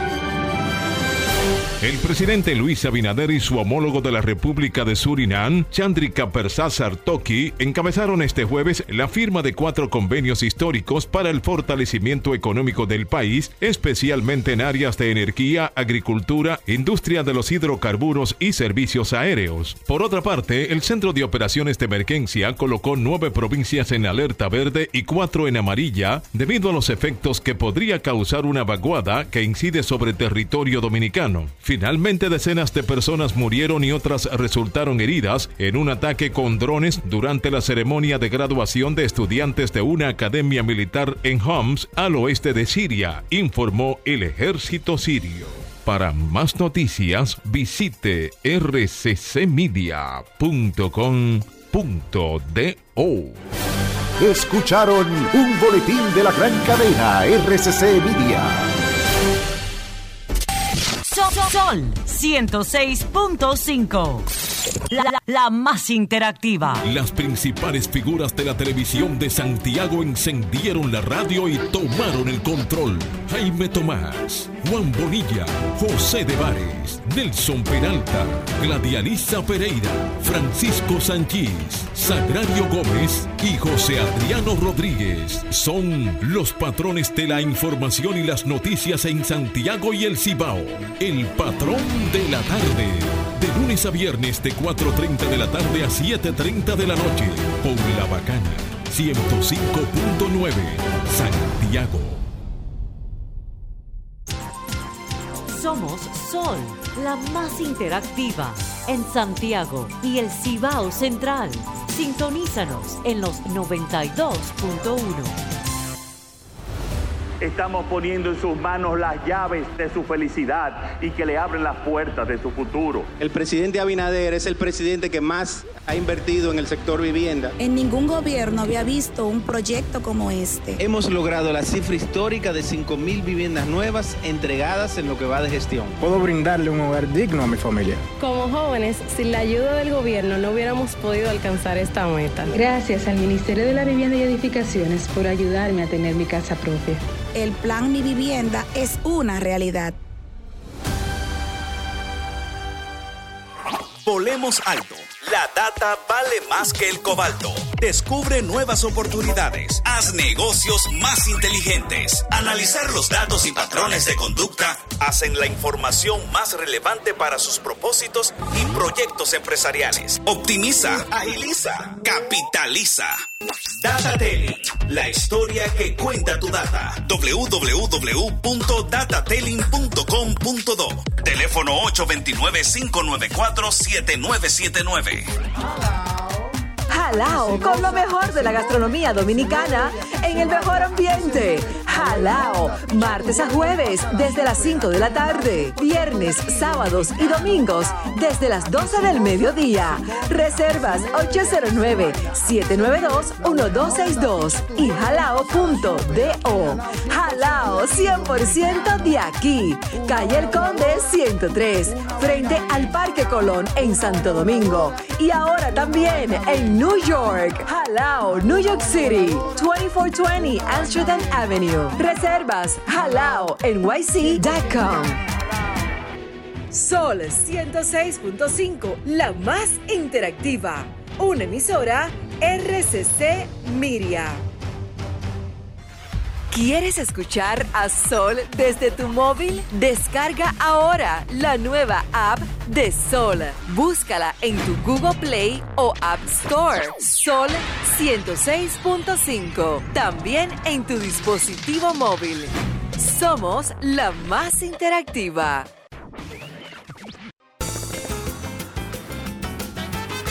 Juanchi, dime a ver. Oh, tranquilo, aquí en lo mío, organizando la bodega. Mira todo lo que me llegó. Epa, pero bien ahí. ¿Y tú qué? Cuéntame de ti. Aquí contenta. Acabo de ir con mi cédula a empadronarme. ¿Empadro qué? ¿Y qué es eso? Mira, hombre, eso es que te inscriben para votar por tus candidatos de RD, pero desde el exterior, como si tú fueras a votar allá, pero viviendo aquí. Porque, ajá, uno vive aquí, pero el corazón lo tiene allá. ¡Sabroso! Pues llévame contigo que yo no me voy a quedar fuera. Vamos. Julia, busca tu cédula que vamos allí a empadronarnos. Empadrónate por la patria que llevas dentro. Junta Central Electoral. Garantía de identidad y democracia. El sol de la tarde. El sol de la tarde. El sol de la tarde. El sol de la tarde. Son 106.5. Cuatro en punto. Marca el reloj de RCC Media, la más poderosa plataforma de opinión de República Dominicana. Estamos en compañía de Rafael Méndez y Orlando, de Orlando Méndez y Rafael Álvarez. Iba, el mismo, iba por el mismo sesgo. Eh, Rafael Álvarez y Orlando Méndez son miembros de la Pastoral de la Salud de la Iglesia Católica. Es correcto, De la ¿verdad? arquidiócesis de Santo Domingo. de la arquidiócesis de Santo Domingo. Son gente de peso. Eh, y a nosotros nos gustaría que ustedes le expliquen al público y a nosotros mismos qué le trae por acá. Mire, primero buenas tardes. Aunque fundamentalmente es Orlando quien va a terminar. Yo solo quiero introducir. Este es el mes de la. Octubre es el mes de la salud mental. Ok. Y en ese contexto, la Pastoral de la Salud de la Arquidiócesis de Santo Domingo ha organizado una serie de actividades en lo que han llamado la Semana de la Salud Mental en este país. Comenzó el lunes con una rueda de prensa, concluye el domingo con una caminata que se va a hacer en el Parque Iberoamérica, ahí en la Bolívar con, con Tiradentes, lo que era antes Quiqueya Paro, el Parque de las Luces, que se llama Un Paso por la Salud Mental. Y entonces Orlando es quien va a profundizarle un poquito. Un paso por, Un la, paso salud Un mental. paso por la salud mental. Me gusta, me gusta ese epígrafe. Sí, sí. No, y, y también ustedes, yo que siempre veo panorama, sé que una también una preocupación el tema de la salud mental en este Sí, país. sí. Eh, entonces, eh, Orlando. Sí. Bueno, muchas gracias por tanto a los oyentes como Adelante, Orlando, adelante. Ahora sí. Gracias por darnos la oportunidad de estar por aquí hoy ah, promocionando esta actividad, no solamente la que tenemos el domingo, sino que toda esta semana hemos estado realizando actividades. Hoy, por, ej- por ejemplo, Por ejemplo. hoy tuvimos una actividad muy interesante. Muy buena. Eh, fue, vamos a decir, un recorrido por todo el Distrito Nacional y la provincia de Santo Domingo, identificando donde hay personas con problemas mentales que están en situación de calle. Sí, que están Hoy- en abandono. En abandono, caminando por la calle, Sí. acostados en los parques. Entonces, hoy estuvimos, no solamente nosotros, sino en coordinación con El Ministerio de Salud. El Ministerio de Salud Qué y bueno. el Consejo Nacional de Drogas. Porque muchos de esos también son personas de consumo. Sí, que, que han estado inmersos en el, en el consumo de drogas. Exacto, y están en la calle. Porque también al consumo de drogas llega un momento que tienen también problemas de salud. Sí, mental. no, se le funde el cerebro, las drogas destrozan eh, eh, Entonces- eh, eh, las funciones cognitivas. Entonces vemos en la mañana muchas veces personas eh, en un pasillito, abajo del puente, en el parque, durmiendo ahí, porque ya pasaron la noche, a lo mejor caminando, y es- ya le cogió la noche, el día y, y ya amanecen durmiendo. Entonces hoy estuvimos en esa coordinación, identificando dónde están estas personas. Incluso teníamos ambulancia, hay ambulancia para si había Ah, que intervenir, qué los- si eran ya estaban en crisis Qué bueno. hacer una intervención, con el, coordi- coordinando con la gerencia, con, ya teníamos, tenemos identificado camas en el Gautier y en el antiguo 28, por si había alguno que, que había que llevarlo. Claro. Ajá, primero A- a lo- internamiento. Exacto. Y con el Consejo Nacional de Drogas, ellos también tenían camas para identificar, para Y, llevar a esa y- persona. y hay algo, mire, en, una oportunidad yo tuve un rifirrafe con el 911 porque había un- una persona con problemas mentales que agredió a, a una señora. Y eh, pues qué desgracia, esa, esa persona en algún momento abandonó el sector, que era en la Bolívar, y después regresó al sector con una mano mena- menos. Yo presumo que alguien defendiéndose de ella le, le cercenó una mano. Y yo le rogué al, al 911, en dos veces mandaron gente y, y ellos lo observaban y se iban. Y hasta que tuve que acudir al propio ministro de salud. Porque, bueno, es que el 911 tiene a eso cierto miedo. Eh, Porque si se, lo, si se lo debería lleva, tener- si, si lo lleva sin consentimiento, hay un problema que lo, cualquier familia. No, no, Ah, pero- en ese momento pero- no aparece familiar, pero, luego aparece un familiar No, no, me lo no secuestraron, haber- me lo llevaron. No, pues, porque es un tema de orden público. No puede haber problema con el familiar. Pero tú sabes que una de las cosas positivas de ese trabajo que se hizo hoy es también la idea de que se le ponga nombre y apellido a esas personas Claro. que andan en la calle. Claro. Claro. Y que se identifique quiénes son los familiares para que también asuman la atención que esa persona debe tener. Pero ahora en la compañía de estas instituciones, porque posiblemente son gente, y es cosa muy rara, porque la pastoral de la salud, y aquí la gente, mucha gente no lo sabe, atiende aproximadamente 5 mil personas. Con, Porque- eh, de- de- no, sí, bueno, con temas de salud mental. principalmente- Y a quienes se le, también se le da los medicamentos, que todos sabemos que son muy caros. Eh, y tienen uno, un espe- especialista, psiquiatras y Ah, psicólogos. pero ustedes pueden. de- nosotros ustedes, te- no- ustedes me van a dejar su, su, su número Nosotros tenemos una unidad Sí. de, de- de salud mental. Sí. Entonces, en esta unidad, eh, bueno, recibimos personas de todo el país. Y a veces hasta hemos hecho operativos en otra provincia. Para no, porque a veces traer una persona con salud mental en una guagua, por ejemplo, es difícil, donde vienen más pasajeros. Entonces nosotros hemos ido... Hay que ir a buscar exclusivamente. Hay que ir a buscar exclusivamente. Exacto. Eso- Ah, qué bueno. Es que la gente bueno. no conoce. Y es cosa, el, el- esta, esta, el domingo tenemos la caminata. Exacto. Que a partir de las 8 Hay de la tres mañana. objetivos que queremos. Y eso es lo que yo quiero que tú menciones. tres los objetivos tres objetivos fundamentales de esto. Primero lo que hemos estado hablando, humanizar. Humanizar. Que se le, tanto el familiar, porque a veces el familiar no lo pueden controlar. No, pero él- él lo hacen por, por impericia. Ajá. O sea, los familiares no han sido adiestrados en el manejo de la situación que tienen que confrontar y le salen huyendo. Exactamente. Ese es un trabajo que hace la pastoral. Pues bueno, lo salen huyendo o lo, o lo encierran no en lo una abandona habitación porque lo a su suerte eh, Hemos- salir huyendo. Ujú. Y a veces son cosas, porque la salud mental ya ahí existe el medicamento. Sí, claro. Entonces, y si ya lleva su ese es otro punto, lo de los medicamentos. La de consistencia en la La administración. seguridad social no, Ah, no. no. cubre los medicamentos. No, no, no, no. no, La- hay medicamentos. Entonces, ese es un punto de lo que queremos. La seguridad social protege una gripe si la gente no tiene constipación. Porque si tiene constipación tampoco protege la gripe. Porque fíjense, un solo medicamento, y a veces tienen que tomar más de uno, pero uno solo, por ejemplo, la quetiapina, eso cuesta dos mil y tres mil pesos para 30 días o, o 30 Ajá. tabletas. Ajá. Imagínense usted un pobre.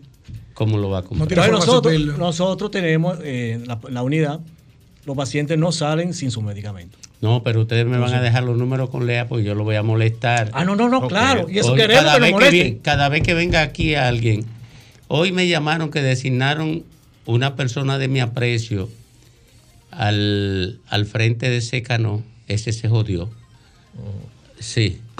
Es Mándelo- conmigo se jodió. bueno, si la persona está en crisis, bueno, pueden llegar allá, No, pero nosotros lo luego lo, mandamos a, a, Ah, o a que es donde está la unidad de crisis. Y usted sabe refiero. la gente que acuden a Nieve y a mí Sí, eh, para que los socorramos con problemas así. Sí. Per- permíteme decirle que No me haga un discurso en favor del PRM. Me complace No. escuchar que en un grupo religioso Ah, hay bueno. una unidad de servicio público. Sí. Y en este momento yo digo, más que para la otra vida, que ha sido la base fundamental de las religiones, Ah, va a criticar. las urgencias son las de la miseria humana. Sí, pero y no en podemos- ese sentido pero hay que ampliar el servicio religioso en ser solidario. Fíjense, Mi nosotros tenemos aquí algunas estadísticas. En lo que va de año, por ejemplo, hay tres problemas que son, ¿qué es lo que está matando a la gente? ¿Cuáles Sí. son? La depresión. La depresión. Mire, eso está, bueno, este año ¿cuántos van que se han matado? Que se se dan un suicidado, tiro, se sí, tiran un edificio, sí. se El tiran del 87% puente. de los suicidios son hombres. Sí.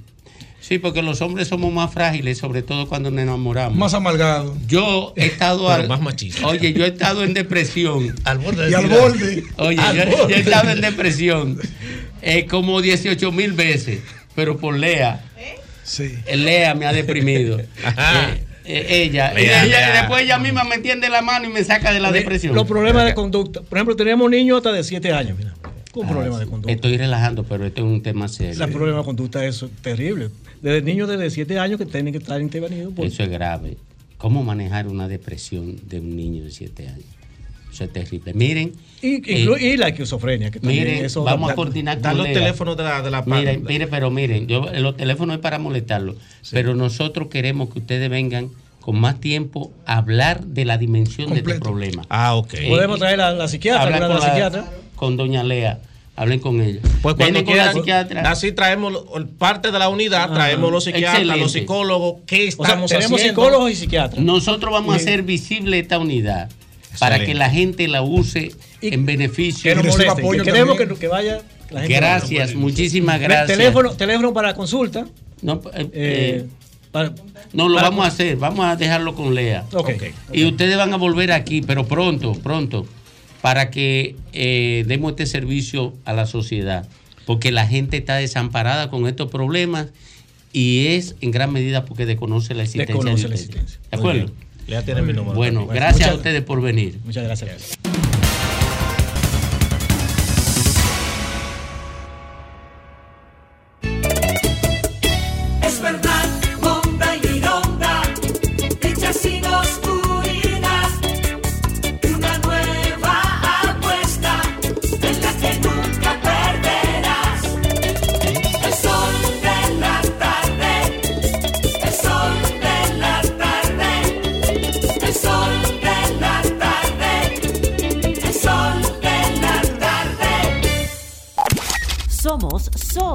La más interactiva en Barahona y el sur. Sintonízanos en los 94.7. ¿Quieres escuchar a Sol desde tu móvil? Descarga ahora la nueva app de Sol. Búscala en tu Google Play o App Store. Sol 106.5. También en tu dispositivo móvil. Somos la más interactiva. Mediodía me cuenta que llega el atardecer y a las tres se siente como caliente el astro rey. El sol de la tarde, el sol de la tarde, el sol de la tarde, el sol de la tarde. Sol 106.5.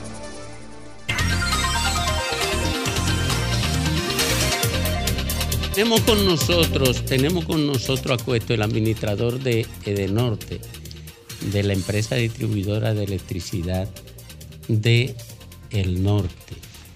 Y nosotros vamos a hablar con Cuesto más adelante de- del tema general de la electricidad, pero antes debemos darle la oportunidad a que él haga pública algunas precisiones que tiene sobre la denuncia de un empleado de De Norte sobre supuestas irregularidades en la contratación o compra de algunos implementos eh, técnicos para hacer usarlo. De manera que te recibimos dándote la bienvenida, Cueto. Gracias, Domingo. Ivonne, ¿cómo está usted? Buenas tardes.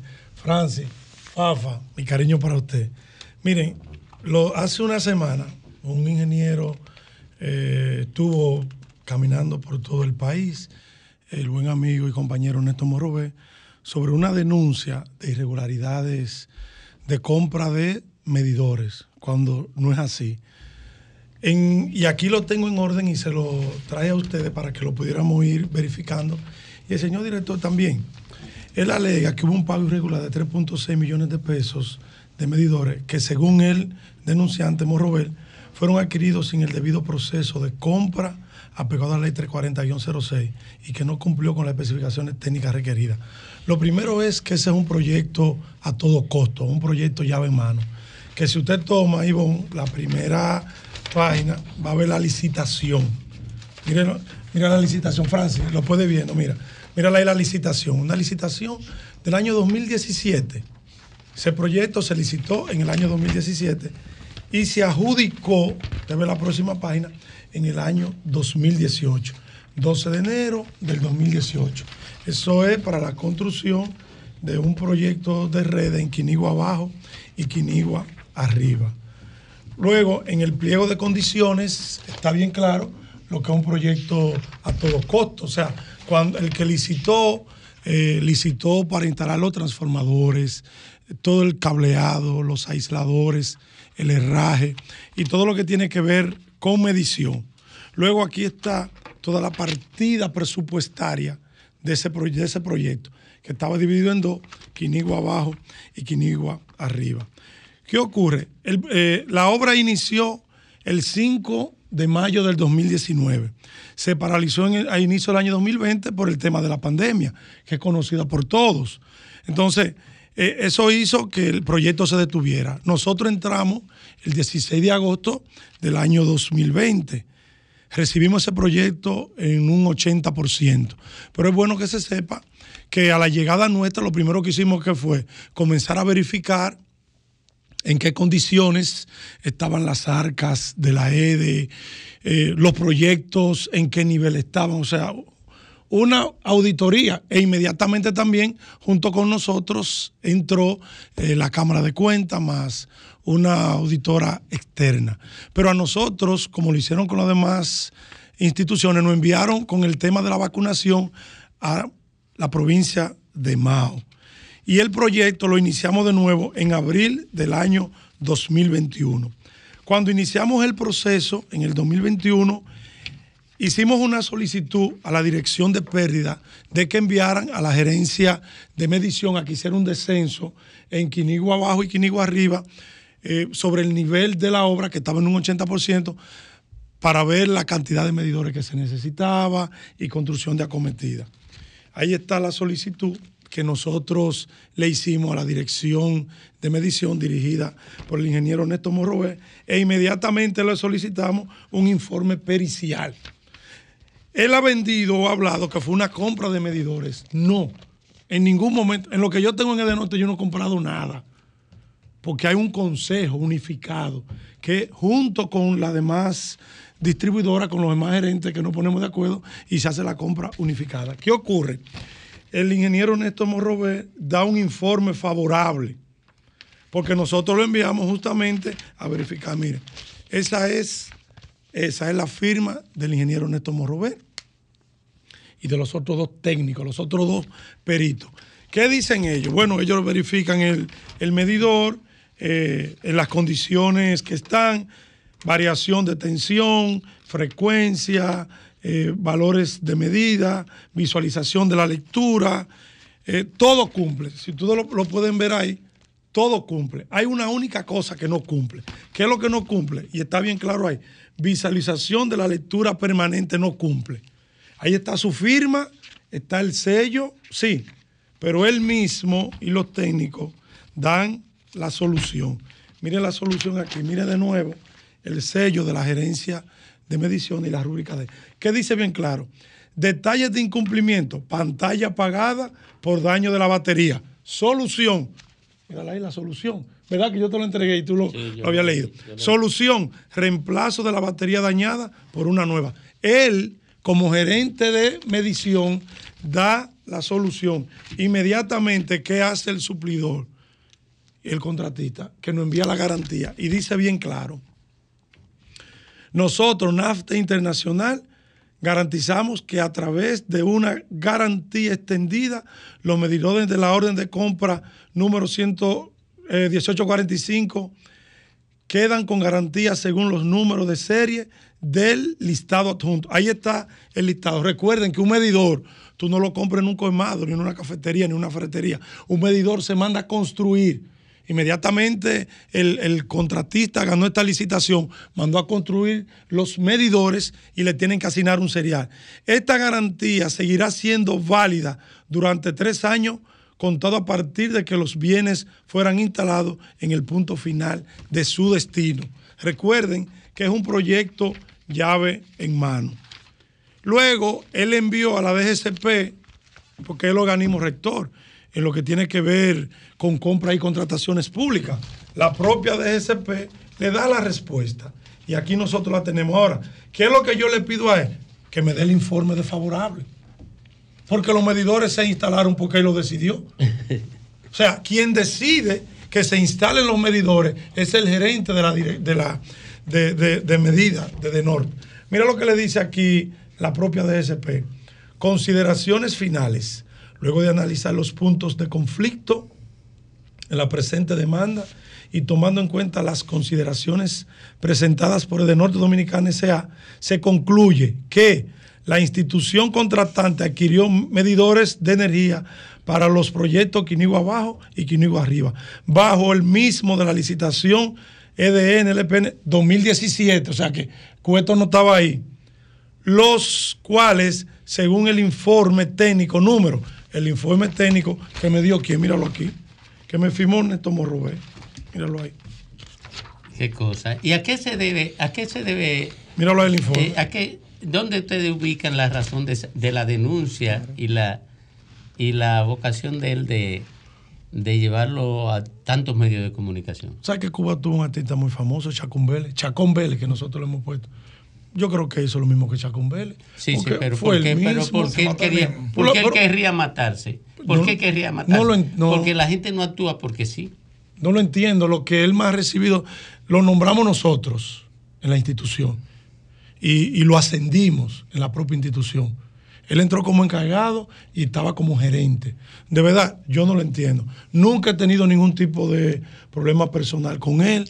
Él es un joven. Yo creo en la juventud y por eso siempre lo he apoyado.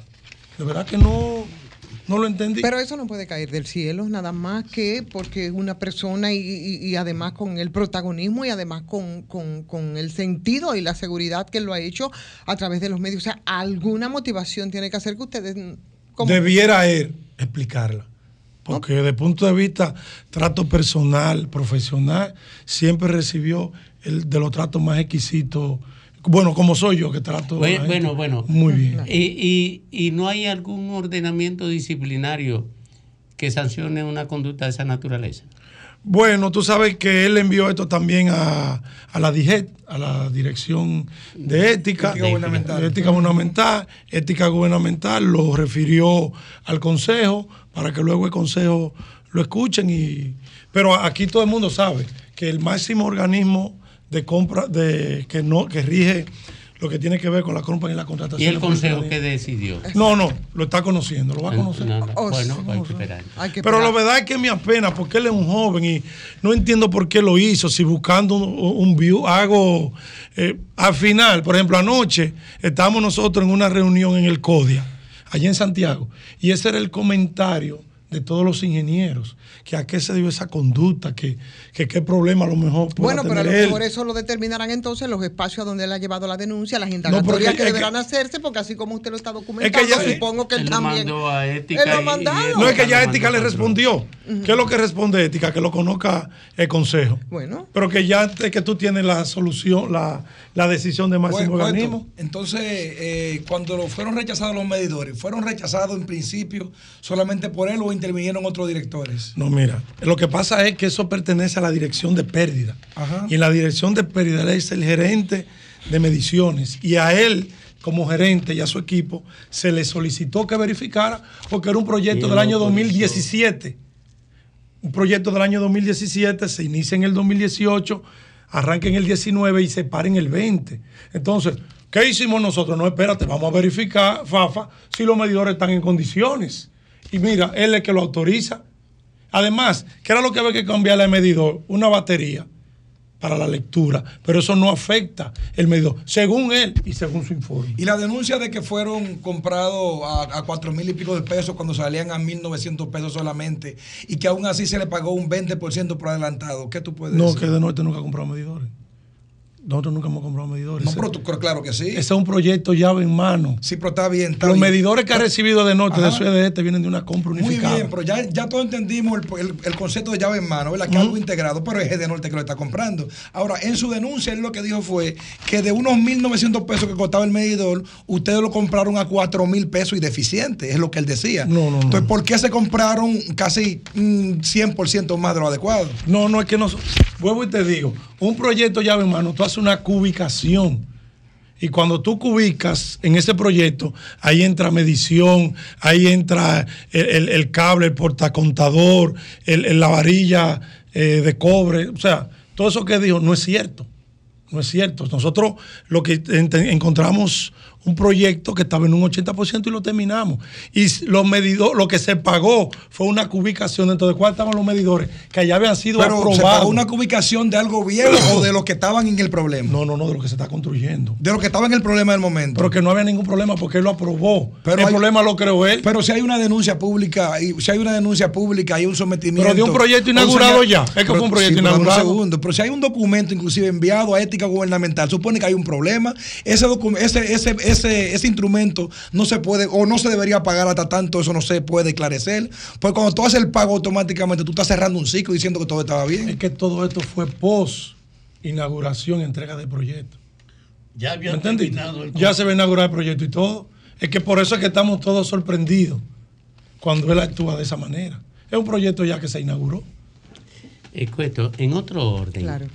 hay, eh, las distribuidoras eh, son el, el espacio del sistema eléctrico que entra en relación con el consumidor. Y durante los últimos meses hemos visto niveles de insatisfacción muy altos del consumidor con las distribuidoras. ¿Dónde ustedes ubican eso que me parece que es incuestionable? la razón de que haya tanta insatisfacción contra, con la distribuidora. Bueno, yo voy a hablar por el norte. Porque a mí, em, yo he recibido ataques feroces, porque a veces yo quiero generalizar.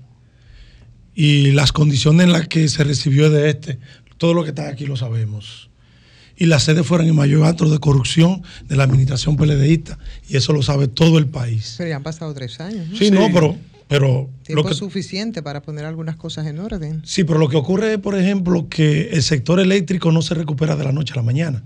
Una licitación te toma a ti eh, seis meses en lo que tú lo haces, en lo que te llega eh, los materiales y te toma prácticamente un año.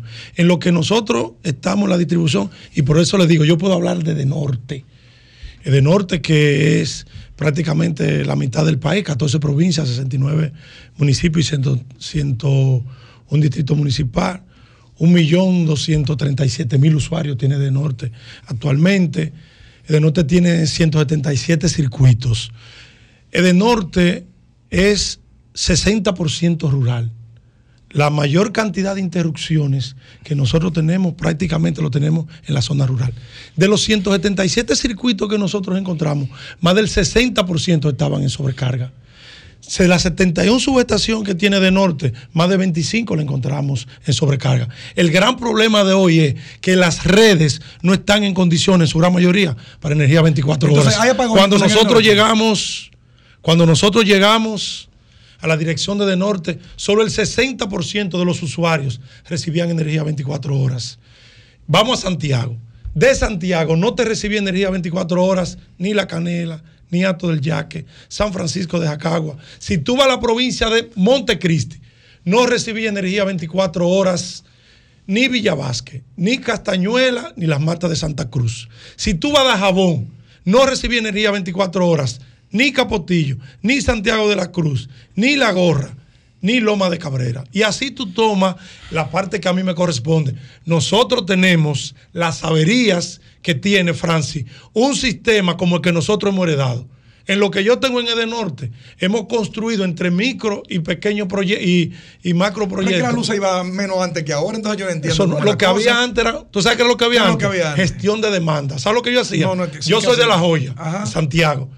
Y nosotros sabíamos diario que de 9 de la mañana a 3 de la tarde tú no tenías energía y tú te programabas para eso. Hoy tú tienes una interrupción. Las pérdidas totales, ¿dónde, en- en- según usted, dónde en qué punto están ubicadas? ¿En qué porcentaje? No, yo voy a hablar de De En el caso de De Norte, De por Norte las pérdidas nosotros las encontramos 41. sobre un, casi un 30. No, Hoy la tiene un 23%. 41.9 No, dicen, dicen global, mismo. global. No, no, no, no. Global. No, No, no, de no, norte, no, dice de no, norte no, el no, documento. 41.9 de norte. Global no, 31 es de sur. Y por supuesto, la que está en una peor situación, como bien usted ha dicho, que es, este. que es 62.7%. No, nosotros. Entonces, ¿es 41 o es 23? Bueno, la que yo manejo, la puntual, nosotros la tenemos en 23. La móvil, tú sabes que al final tú haces una sumatoria y además todo va a depender de la época del año. Pero hay una gran verdad. El, el- el déficit y la escasez de medidores eh, en- en- actualmente en el propio mercado hay escasez de materiales. Nosotros tenemos licitaciones ya adjudicadas que los propios suplidores no han podido entregar los materiales. Es que yo no entiendo, porque las pérdidas aumentan, pero también la empleomanía. No, al contrario. En el caso de Yo estoy hablando de Edenorte. Vuelvo y le digo. Y le pregunto- Cuando nosotros llegamos a Edenorte, encontramos cerca de los 4 mil empleados y una nominilla de más de 1.700, una nominilla aparte, 1.700 usuarios. Edenorte tiene, y escúcheme esto, que no hay distribuidora en América Latina que lo tenga. Porque la gran mayoría de distribuidoras de América Latina están tercerizadas. Por cada 430 usuarios, Edenorte tiene un colaborador. Y nosotros tenemos... ¿Que trabaja gratis? No, no. Un empleado. Un empleado. Un colaborador. Ok. Entonces, la demás que tú dices, bueno, por una distribuidora en Panamá, en Costa Rica, en Argentina, te tienen por cada 200, por cada 300 un colaborador. Pero todo es tercerizado en su mayoría y son distribuidoras prácticamente automatizadas. Hoy en día, yo comencé, Ivonne, a trabajar en la vieja Corporación Dominicana de Electricidad en el año 1990 con 19 años. Domingo, yo lo que me entregaron a mí una camioneta doble cabina, una escalera de 45 pies, un cinturón, una cizalla, eh, un alicate eléctrico y un detonillador. ¿Tú sabes lo que estamos entregando en, en 2023? Lo mismo. Son distribuidoras primitivas. Aquí no se ha hecho la inversión que debió hacerse en el sector eléctrico. ¿Pero por qué no la hacen ahora? Pero es un proceso. ¿Qué país? Pero ustedes tienen tres años diciendo eso, porque es el problema, que tienen tres años Y el diciendo aumento eso. de los gastos corrientes. Ya, ¿cómo- Escúchame, Ivonne, ah, escúchame, de- Ivonne. de- No, yo le voy a contestar a Francia, Sí, porque sí, Francia sí. ha hecho la mejor Sí, pre- sí. pre- Feli, Feli, Feli, mira. Porque, escúchame, dame un segundito. Ese discurso luce cuando tú no eres gobierno, no hicieron la inversión. Se supone que si la matriz, si la demanda eléctrica sube un 5% todos los años, ustedes tienen que hacer la inversión todos los años para poder sostener la demanda. Entonces, ¿por qué ese discurso todavía? De tirar para atrás y no, y no asumir la responsabilidad. Nosotros estamos tirando para adelante y estamos asumiendo la responsabilidad. Yo te dije a ti que encontré 40% de las subestaciones nuestras en sobrecarga. Ya yo he repotenciado 12 subestaciones. De los 177 circuitos, te dije que encontramos cuánto en sobrecarga. Más del 15% ya nosotros lo hemos reconductado. Nosotros tomamos este país en medio de una de las mayores crisis económica, sanitaria y moral. El gobierno del presidente. ¿Y moral? Sí, sí. Y moral. En este país hubo un derrumbe institucional. Igualito que ahora. No, eso no es verdad. Igualito que ¿De ahora. quién era la Cámara de Cuentas? ¿De quién era la Junta Central Como lo Electoral? tiene ahora el De- PRM, No, igualito. no, Lo tiene ahora igualito. Tú sabes que no es así. Tú sabes que no es así.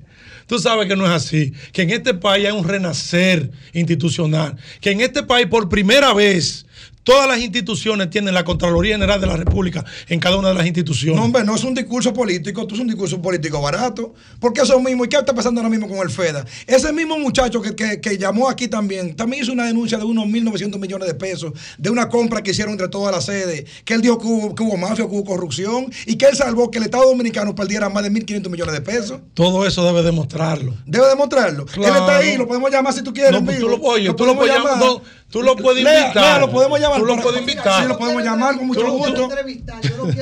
No. Que los datos que él me ofrezca. Sí, yo pero, supo- Ivonne, pero es fácil también, porque no. él también está haciendo una denuncia y él tampoco se está defendiendo, el muchacho. Está bien, pero. Pero eh, que en este caso era una víctima yo- también. yo lo que Mi- quiero- mi- no, pero una víctima, ¿por qué? Porque también él tiene sus evidencias, al igual que tú. Él anda con sus documentos ese mismo domingo. Igualitos, son Pero igualitos que- los dos. Pero que ya él le respondió. ¿Cuál es el máximo organismo aquí en compra y contrataciones públicas? Compra. Dominicana. Pero yo vi el documento, lo que hace es que lo rebota. No es que responde, lo rebota, lo manda para otro lado. En vez de de manera responsable responder qué es lo que está pasando. No, pero ahí está, tú lo puedes leer. Sí, mira. no, que yo- es que el documento, porque lo enseñó, Porque es que tú yo lo quieres, vi. lo que tú quieres una respuesta que te satisfaga a ti o a él. No, al no pueblo, no a mí, porque no es a mí, pero- porque el pueblo se demanda. Y él es un empleado público que denunció actos de corrupción y está cancelado. Pero es que lo que él está diciendo. Pero, eh, otra él- él hay lo un documento, pero hay un documento mandándolo, mandándolo a reponer. Yo lo vi el documento. Oye, lo que él está Pero perdón. ¿es cierto o es falso? ¿No hay un documento mandándolo a reponer a él? No. Ah, pues yo te lo voy a mostrar, yo lo tengo aquí, no hay el problema. documento lo buscar que dice es- Dice que lo repongan. Ética Pública está diciendo que lo repongan. No, léelo bien. No, pero no hay problema, yo lo voy a buscar en vivo. lo El buscar, documento no dice bien claro que tanto el Consejo debe conocer la situación y la condición de él, únicamente. Más nada dice. Bueno, pero se supone que este caso debería conocerlo, no es el consejo, sino es ética, definitivamente. No, pero, porque pero ya ética, ética se suscribió a lo que dice la Dirección General de Compra y Contrataciones, porque él alega hasta donde irregularidad. puede llegar Claro. eh, eh, compras y contrataciones, Sí. que también tiene muchas. Pero yo me quiero quedar con el asunto, además de las pérdidas totales, que son las mismas estadísticas de ustedes, porque Sí. eh, usted dice 23, pero usted también había dicho que aquí estábamos, que aquí no había apagones, lo que no es verdad, los datos de la realidad dicen otra cosa, pero además, y quiero que me hable solo de Edenorte, los gastos corrientes en el caso de Edenorte, ¿por dónde andan esas cifras? No, nos bajaron sustancialmente. Cuando nosotros llegamos a la dirección de nivel? Norte, vamos a hablar de combustible. Cuando nos- y los datos están ahí. Cuando nosotros llegamos a la dirección de Norte, los gastos en combustible ascendían los 15 millones de pesos. Hoy están en 8 millones de pesos. Nosotros recuperamos en manos de particulares más de 25 jipetas. Hemos devuelto varios vehículos eh, que los contratos O sea, de que no hay déficit financiero en Edenorte. bueno, nosotros nos manejamos con la caja. Edenorte de los facturados estamos cobrando el 100%. Edenorte de los facturados. Vuelvo y te digo, Ivonne, ¿Y cu- eh, por qué, y por qué los niveles de pérdida tan altos Mucho. en el sistema conjunto? porque cuando tú lo sumas, Domingo, acuérdate Espérate, que tú- de este no, escúchame, porque yo no he, de- he dejado que fluyan ¿Mm? mis compañeros. Eh, pero espérate, esto yo creo que merece explicarse. Hay 1.700 millones de dólares en subsidio al sistema eléctrico y eso no va a los generadores, eso va a los distribuidores porque están cobrando menos de lo que están enviando a línea. Entonces, estamos hablando de que si el norte cubre, cobra el 100%, las pérdidas son de, de sur y de, de este solamente. No, no, Edenorte tiene pérdida. Ah, pero no en el nivel, porque lo que ocurre es que cuando tú la, la, la juntas todas, Ivonne, mira, Pero cuento, cuando lo que nosotros pasa llegamos... es que lo- lo- ese porcentaje del que le estoy preguntando, porque yo tengo que creer lo que usted dice y lo que usted dice lo debe decir con responsabilidad y lo está diciendo eh, eh, el administrador de, de, de Norte. Si está mintiendo, eso es usted quien corre el riesgo.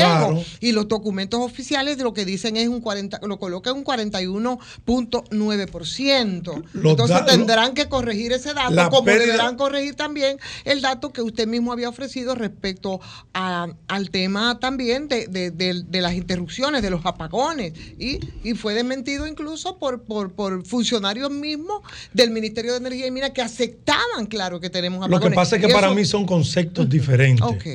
Un apagón para mí es una falta de generación. En la República Dominicana no hay falta de generación. Nosotros lo que tenemos es interrupciones propias del sistema por sobrecarga, porque un camión invirtió un poste, porque las líneas eléctricas están en malas condiciones. Sí tenemos interrupciones, sí. O sea, pero en la República Dominicana hoy domingo tenemos suficiente generación. Sí, generación. Entonces, sí. o sea, el gran problema nuestro son las redes eléctricas y la, poqui- la eh, el pasivo, o sea, o el acumulado que hay en construcción de subestaciones y en repotenciación de subestaciones. Por ejemplo, ahora mismo nosotros estamos eh, reconductando un tendido eléctrico que comienza desde el cruce de Esperanza, cruce de Esperanza, cruce Guayacanes, eh, Aibón, Laguna Salada, hasta Villeliza pero también lo que tiene que ver aquí con el bajo voltaje en, en Arenoso. Ya gracias a Dios y al apoyo del presidente de la República, en los próximos días estaremos construyendo la subestación de Arenoso, que son problemas históricos. Había un problema histórico en Manzanillo, más de 60 años, un bajo voltaje. ¿Sabe cómo lo solucionamos nosotros? Anillamos dos subestaciones, la subestación de Manzanillo con la subestación de Santa María y terminamos ese problema. Que el sector eléctrico necesita inversión. Sí, ahora. Le van a, le asignaron uno, uno- casi sí, le doblaron. lo- sí, pero lo, lo- lo que yo creo es que nosotros todos. Claro. Pero, pero hay una cosa, Domingo, Domingo, en el mundo entero. ¿Y cuántos kilovatios se, instalaron en, en el de norte? En el, en el mundo entero hay subsidio. El metro de New York tiene subsidio. Los dominicanos que viven en sección 8 tienen subsidio. Ese subsidio aquí es para ayudar a los dominicanos que están por, por debajo nivel No, de hombre, la no. pobreza. Bueno, eso no. Ahora va a ser al doble Eso, ahora. eso es para, eso es para subsidiar la ineficiencia del sistema. Ese- eso es lo que se llama técnicamente así. Gracias, Cuesto. Eh, Cuesto, muchísimas gracias por conversar con nosotros.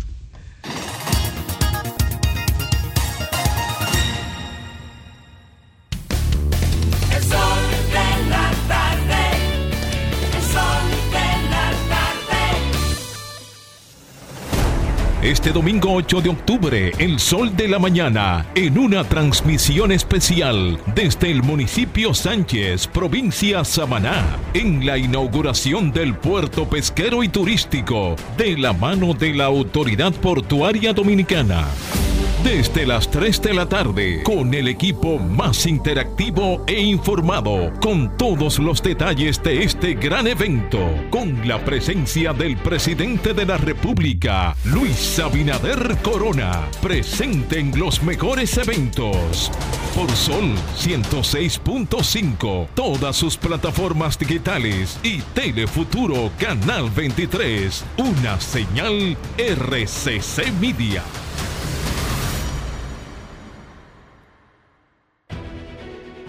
Sol 106.5, la más interactiva. Una emisora RCC Miria.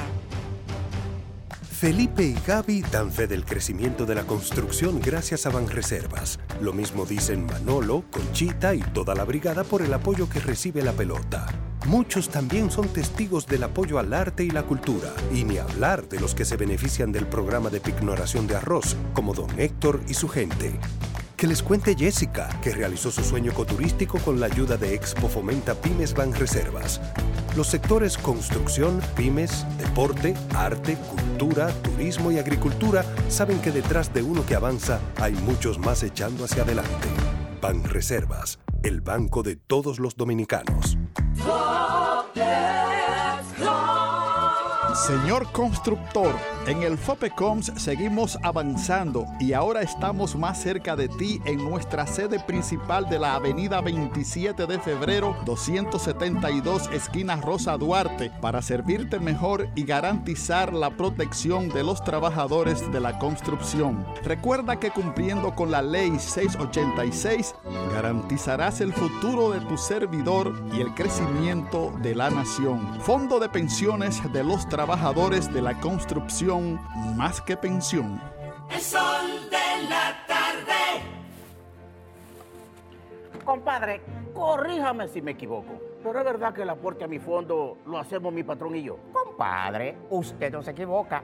Lo primero es que ese aporte para el sistema de pensiones es 9.97% del sueldo suyo y es hecho entre su patrón y usted. Ah, pero entonces yo no soy el único que aporta los chelitos para mi retiro. Eso es lo chulo del sistema. Si su salario fuera de 10 mil pesos, 287 es lo que pone usted. Y su jefe, 710.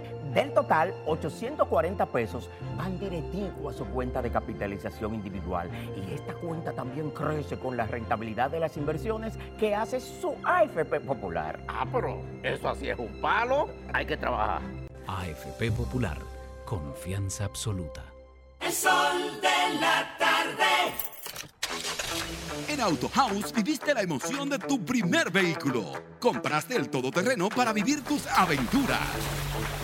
Cambiaste tu sedán por un vehículo más espacioso porque la familia creció. Entra, siéntate como en casa y llévate el vehículo que quieres con tranquilidad. Auto House, la casa de todas las marcas. Jubilado y pensionado del Estado. En Santo Domingo recibe atención. En la 27, número 17. En la 27, número 17. En la 27, número 17. La 27, número 17. Dirección General de Jubilaciones y Pensiones. Avenida 27 de febrero, número 17, próximo a Leopoldo Navarro. Y en el punto GOV Expreso. Accede a dgjp.gov.do y conoce nuestras demás ubicaciones.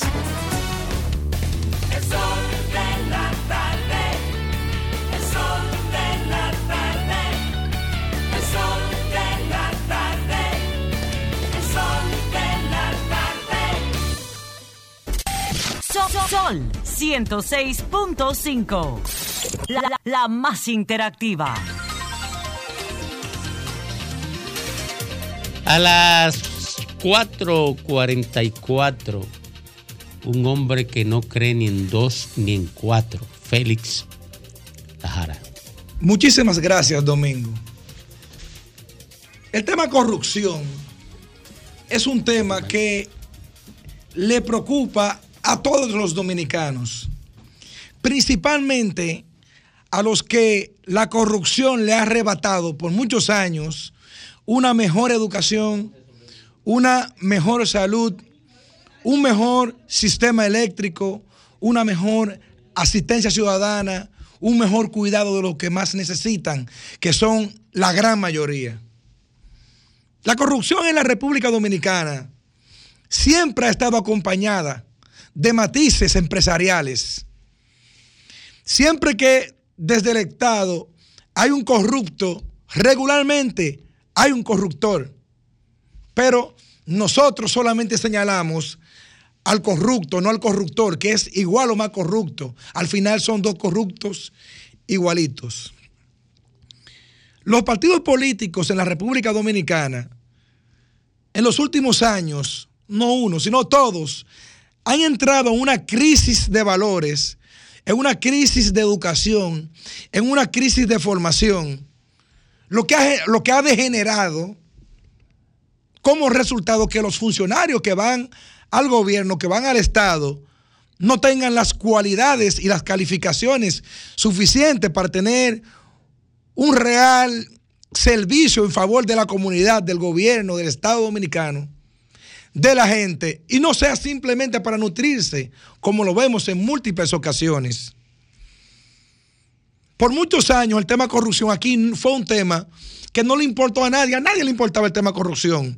Eso estaba en el tema número 10, en el número 11, cuando tú analizabas los, los principales problemas del país. Se había estado normalizado, dice Ivonne. Pero yo creo que más que normalizarse, yo creo que entró una etapa de embullición donde la comunicación, la tecnología de la información, las redes sociales comenzaron ya a evidenciar casos de corrupción. Algunos comprobables, otros no comprobables, pero yo al final no quiero ni defender ni acusar a una gente como sí, o un gobierno en sí, o un actor en sí.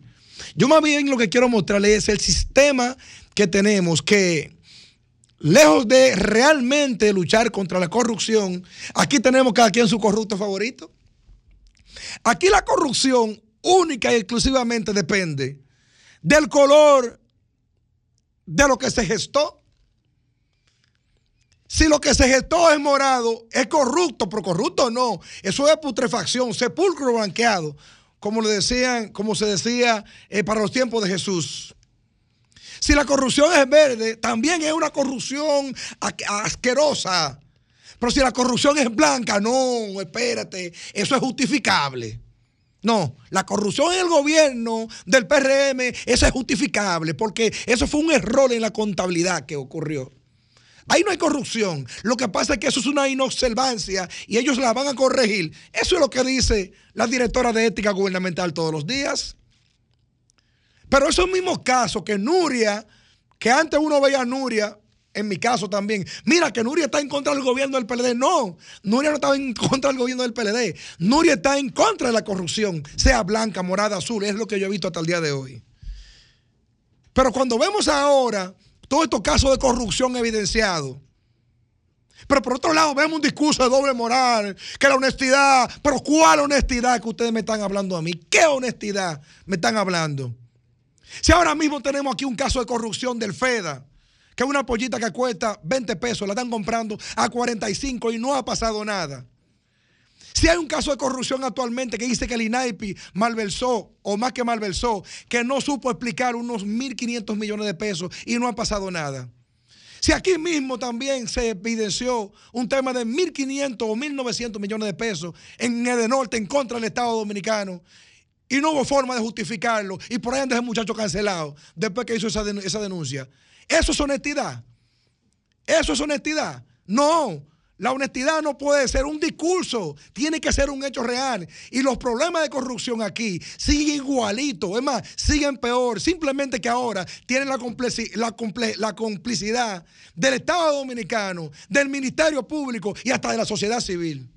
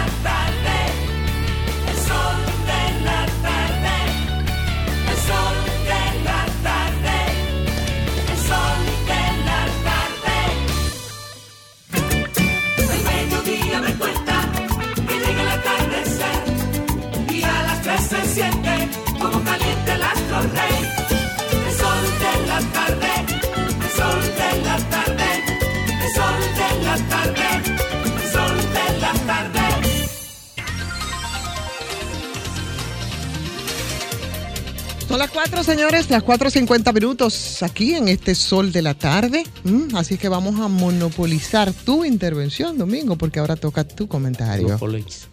Oye, eh, gracias, Reina. Miren, miren, señores.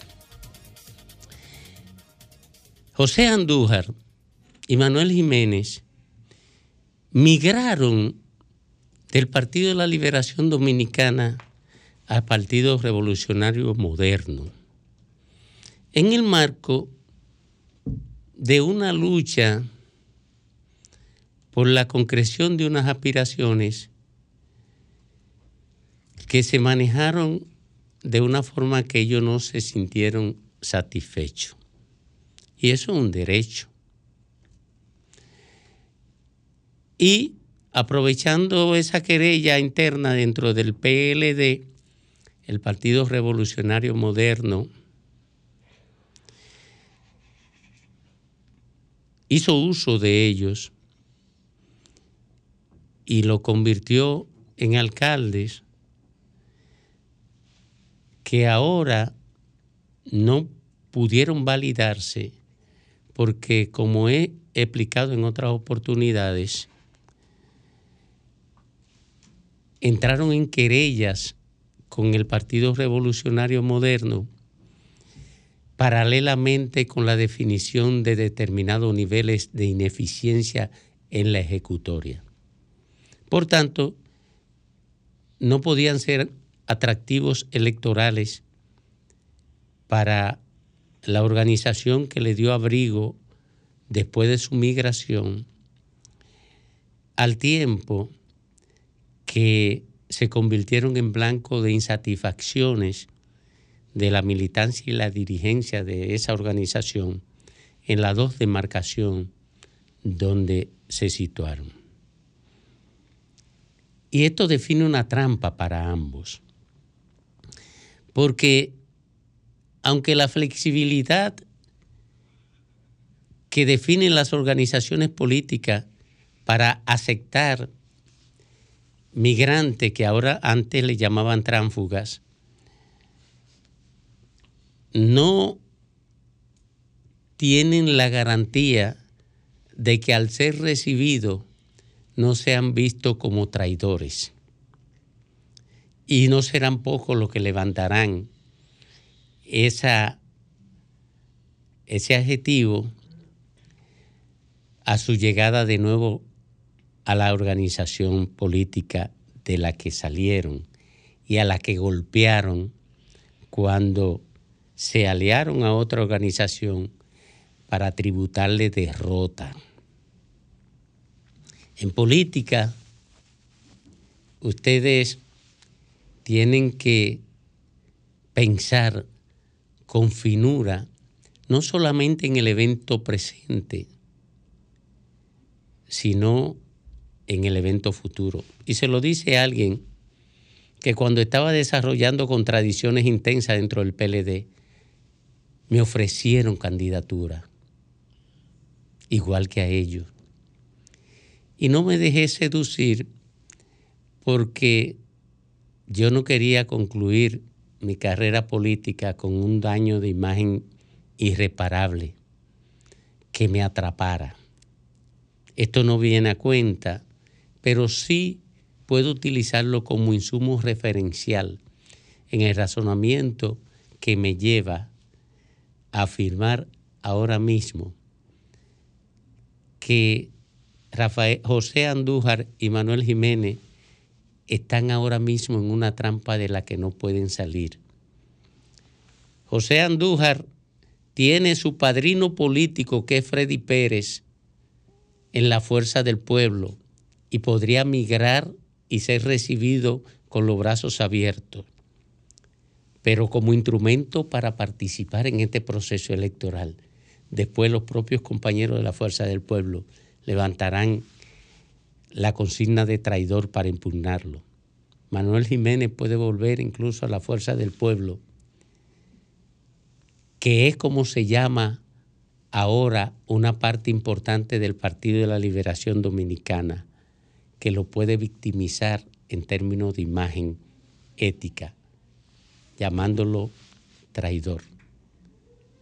Entre tránsfugas, incoherencias y frustraciones pueden darse las mayores desafecciones.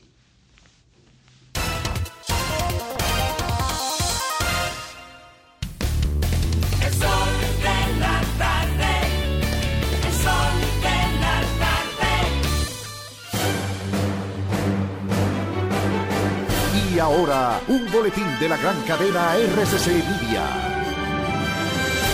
El comentarista del Sol de la Tarde de RCC Media, Fafa Taveras, dijo este jueves que la corrupción es un mal del cual no podemos seguir siendo indiferente. Pero hay un reconocimiento de que la corrupción es un mal frente al cual no podemos seguir siendo indiferentes. Y el gobierno dio un paso breve que yo estimo que hay que generalizar y que hay que buscar, igual que en la convergencia con Haití, debe haber un punto de coincidencia en la lucha contra la impunidad y contra la corrupción. Por otra parte, fueron apresados dos hombres y dos mujeres que habrían planificado su autosecuestro con la intención de extorsionar a sus familiares con 8 mil dólares en el municipio de Yásica, en Puerto Plata. Finalmente, el presidente ruso Vladimir Putin aseguró hoy que el avión en el que se estrelló el jefe de Warner, Yevgeny Prigozhin, no fue derribado y desveló que en su interior se encontraron restos de granada. Para más noticias, visite rccmedia.com.do. Escucharon un boletín de la gran cadena RCC Media. Sol 106.5, la más interactiva. Una emisora RCC Miria. Este domingo 8 de octubre, el sol de la mañana, en una transmisión especial desde el municipio Sánchez, provincia Samaná, en la inauguración del puerto pesquero y turístico, de la mano de la Autoridad Portuaria Dominicana. Desde las 3 de la tarde, con el equipo más interactivo e informado, con todos los detalles de este gran evento, con la presencia del presidente de la República, Luis Abinader Corona, presente en los mejores eventos. Por Sol 106.